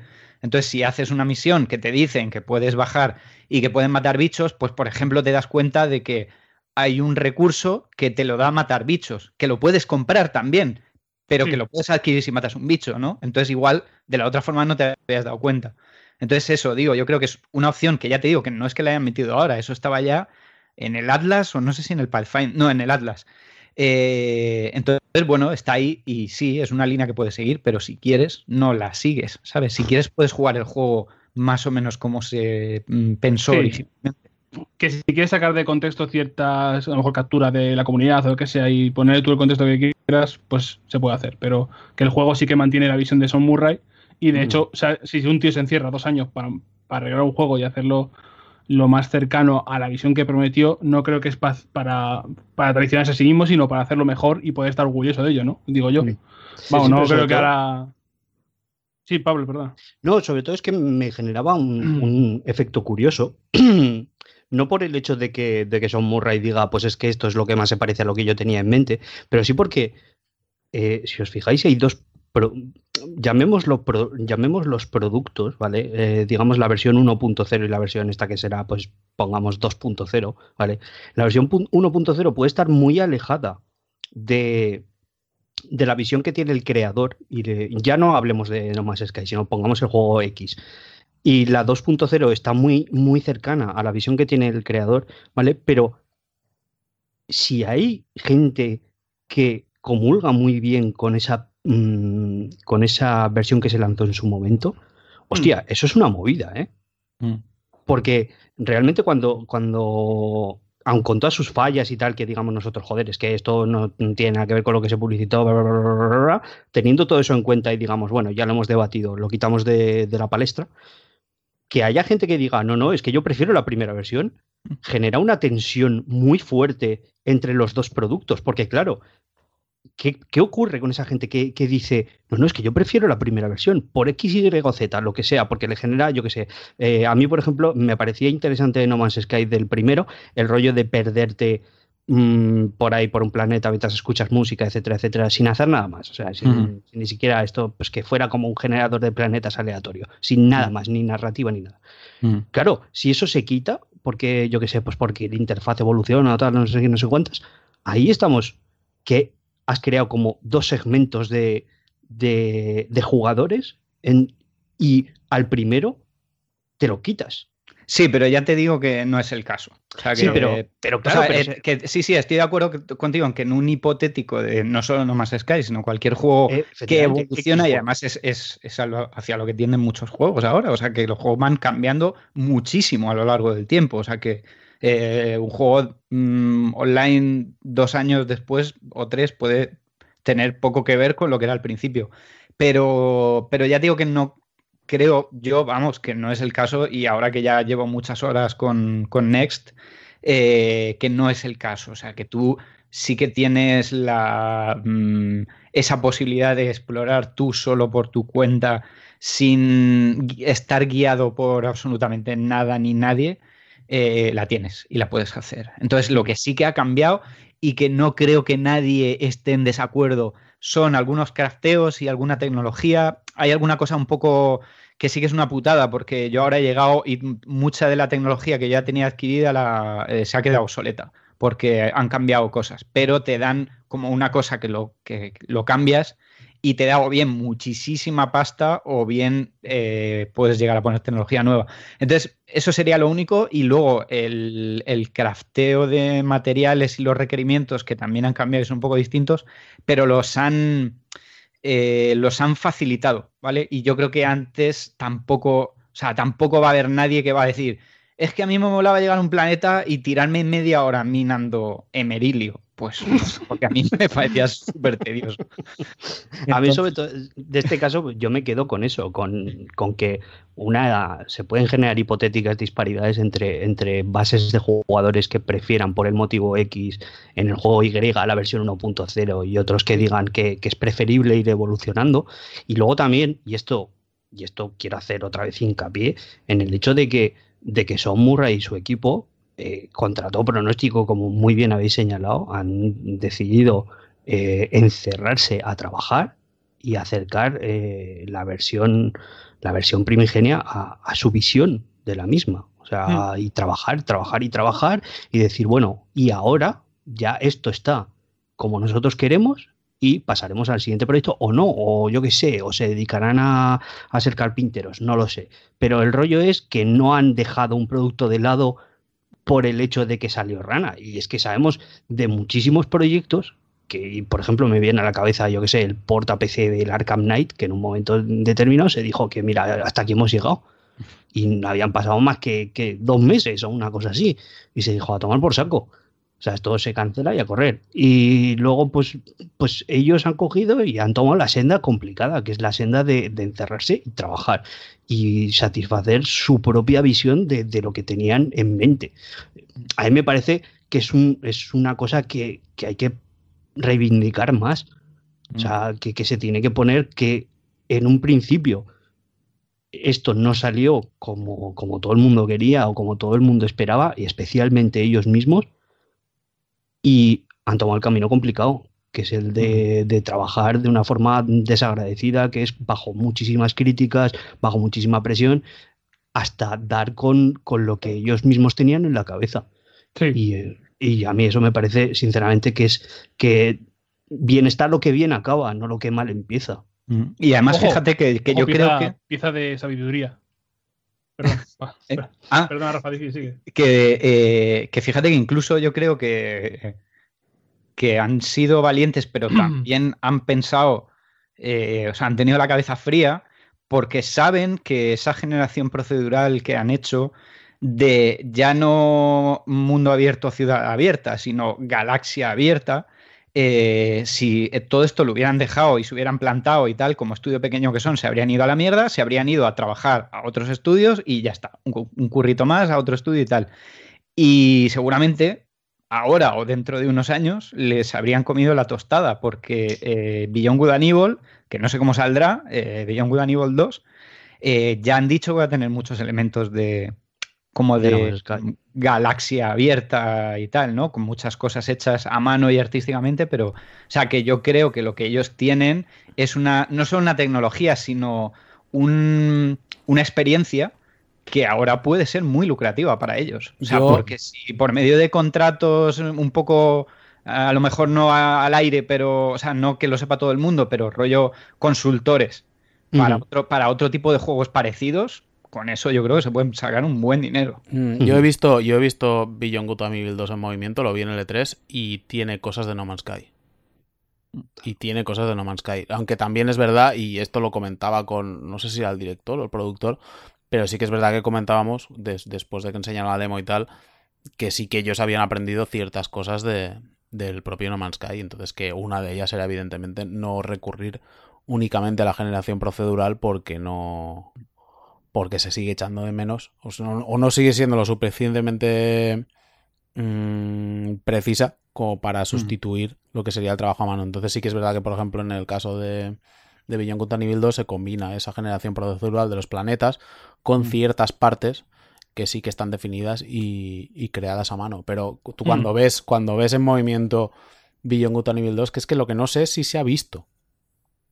No, porque esa demo. No, ¿verdad? Era, solo, era, solo a puerta cerrada. Es que no sé si después salió el vídeo. Luego hay vídeos, sí, luego hay vídeos por ahí, pero yo no sé si se ha visto todo, todo. Es que el rollo es, joder, cuando ves que, que empiezas en una cueva y te subes en una nave y vas a la ciudad y la ciudad vas a la atmósfera y entonces sales de la atmósfera y hay la nave grande esperándote que también es tuya y hay la batalla estelar, es super No Man's Sky, realmente, en ese sentido. Sí, es verdad. eso no luego... porque yo me acuerdo que leí tu artículo que, en el que contabas eso hmm. y miré por ahí vídeos a ver si se veía eso y no. Eso, es, eso, es, pues eso es totalmente No Man's Sky. Y, y joder, mola. Pero sí que es verdad que el juego es totalmente diferente. Pero sí que se ve que ya No Man's Sky ha permeado y ha influido ya en ciertas cosas.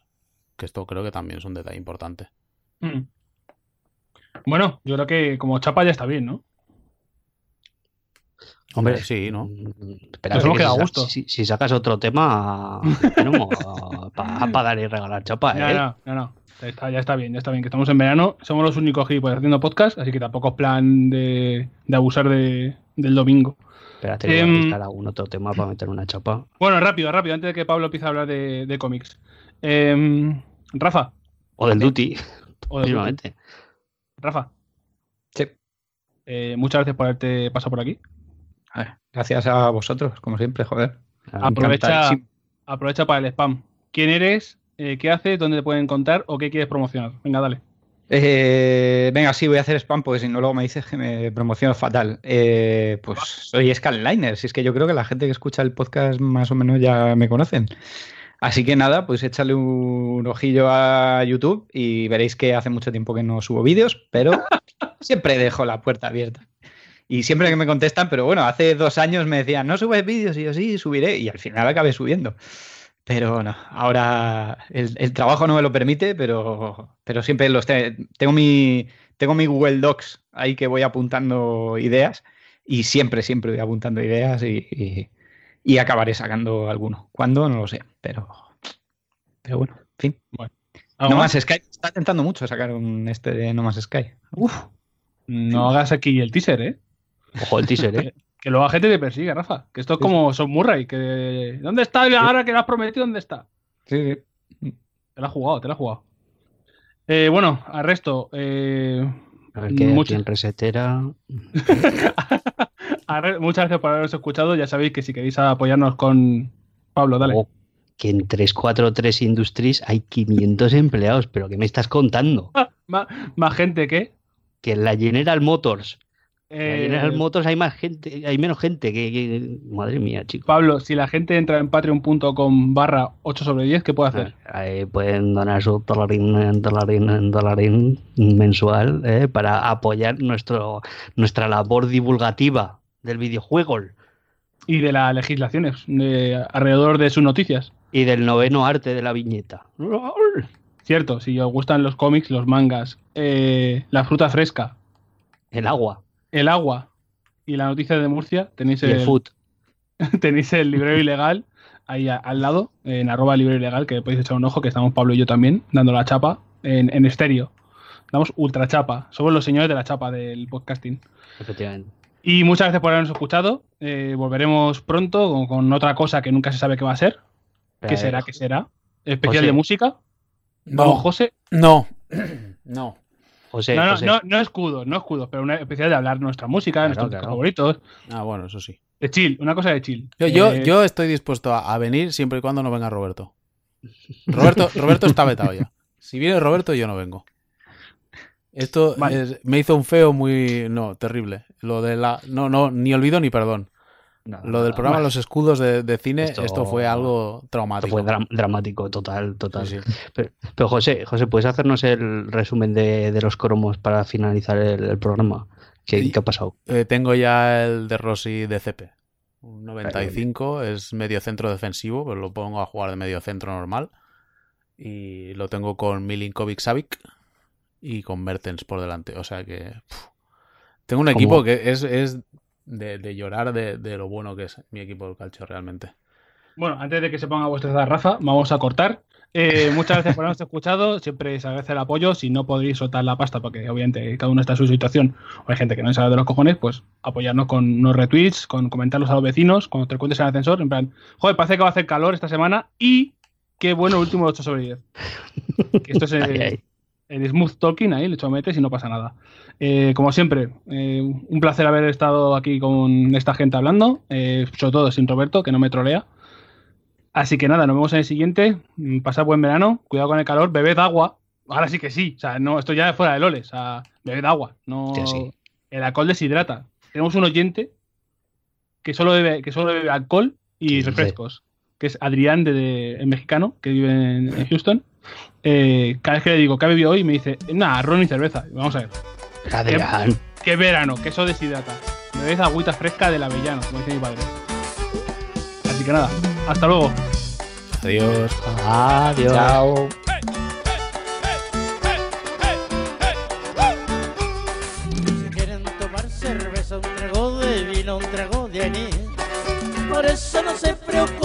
Preocupen, todo lo paga Roberto Ruiz.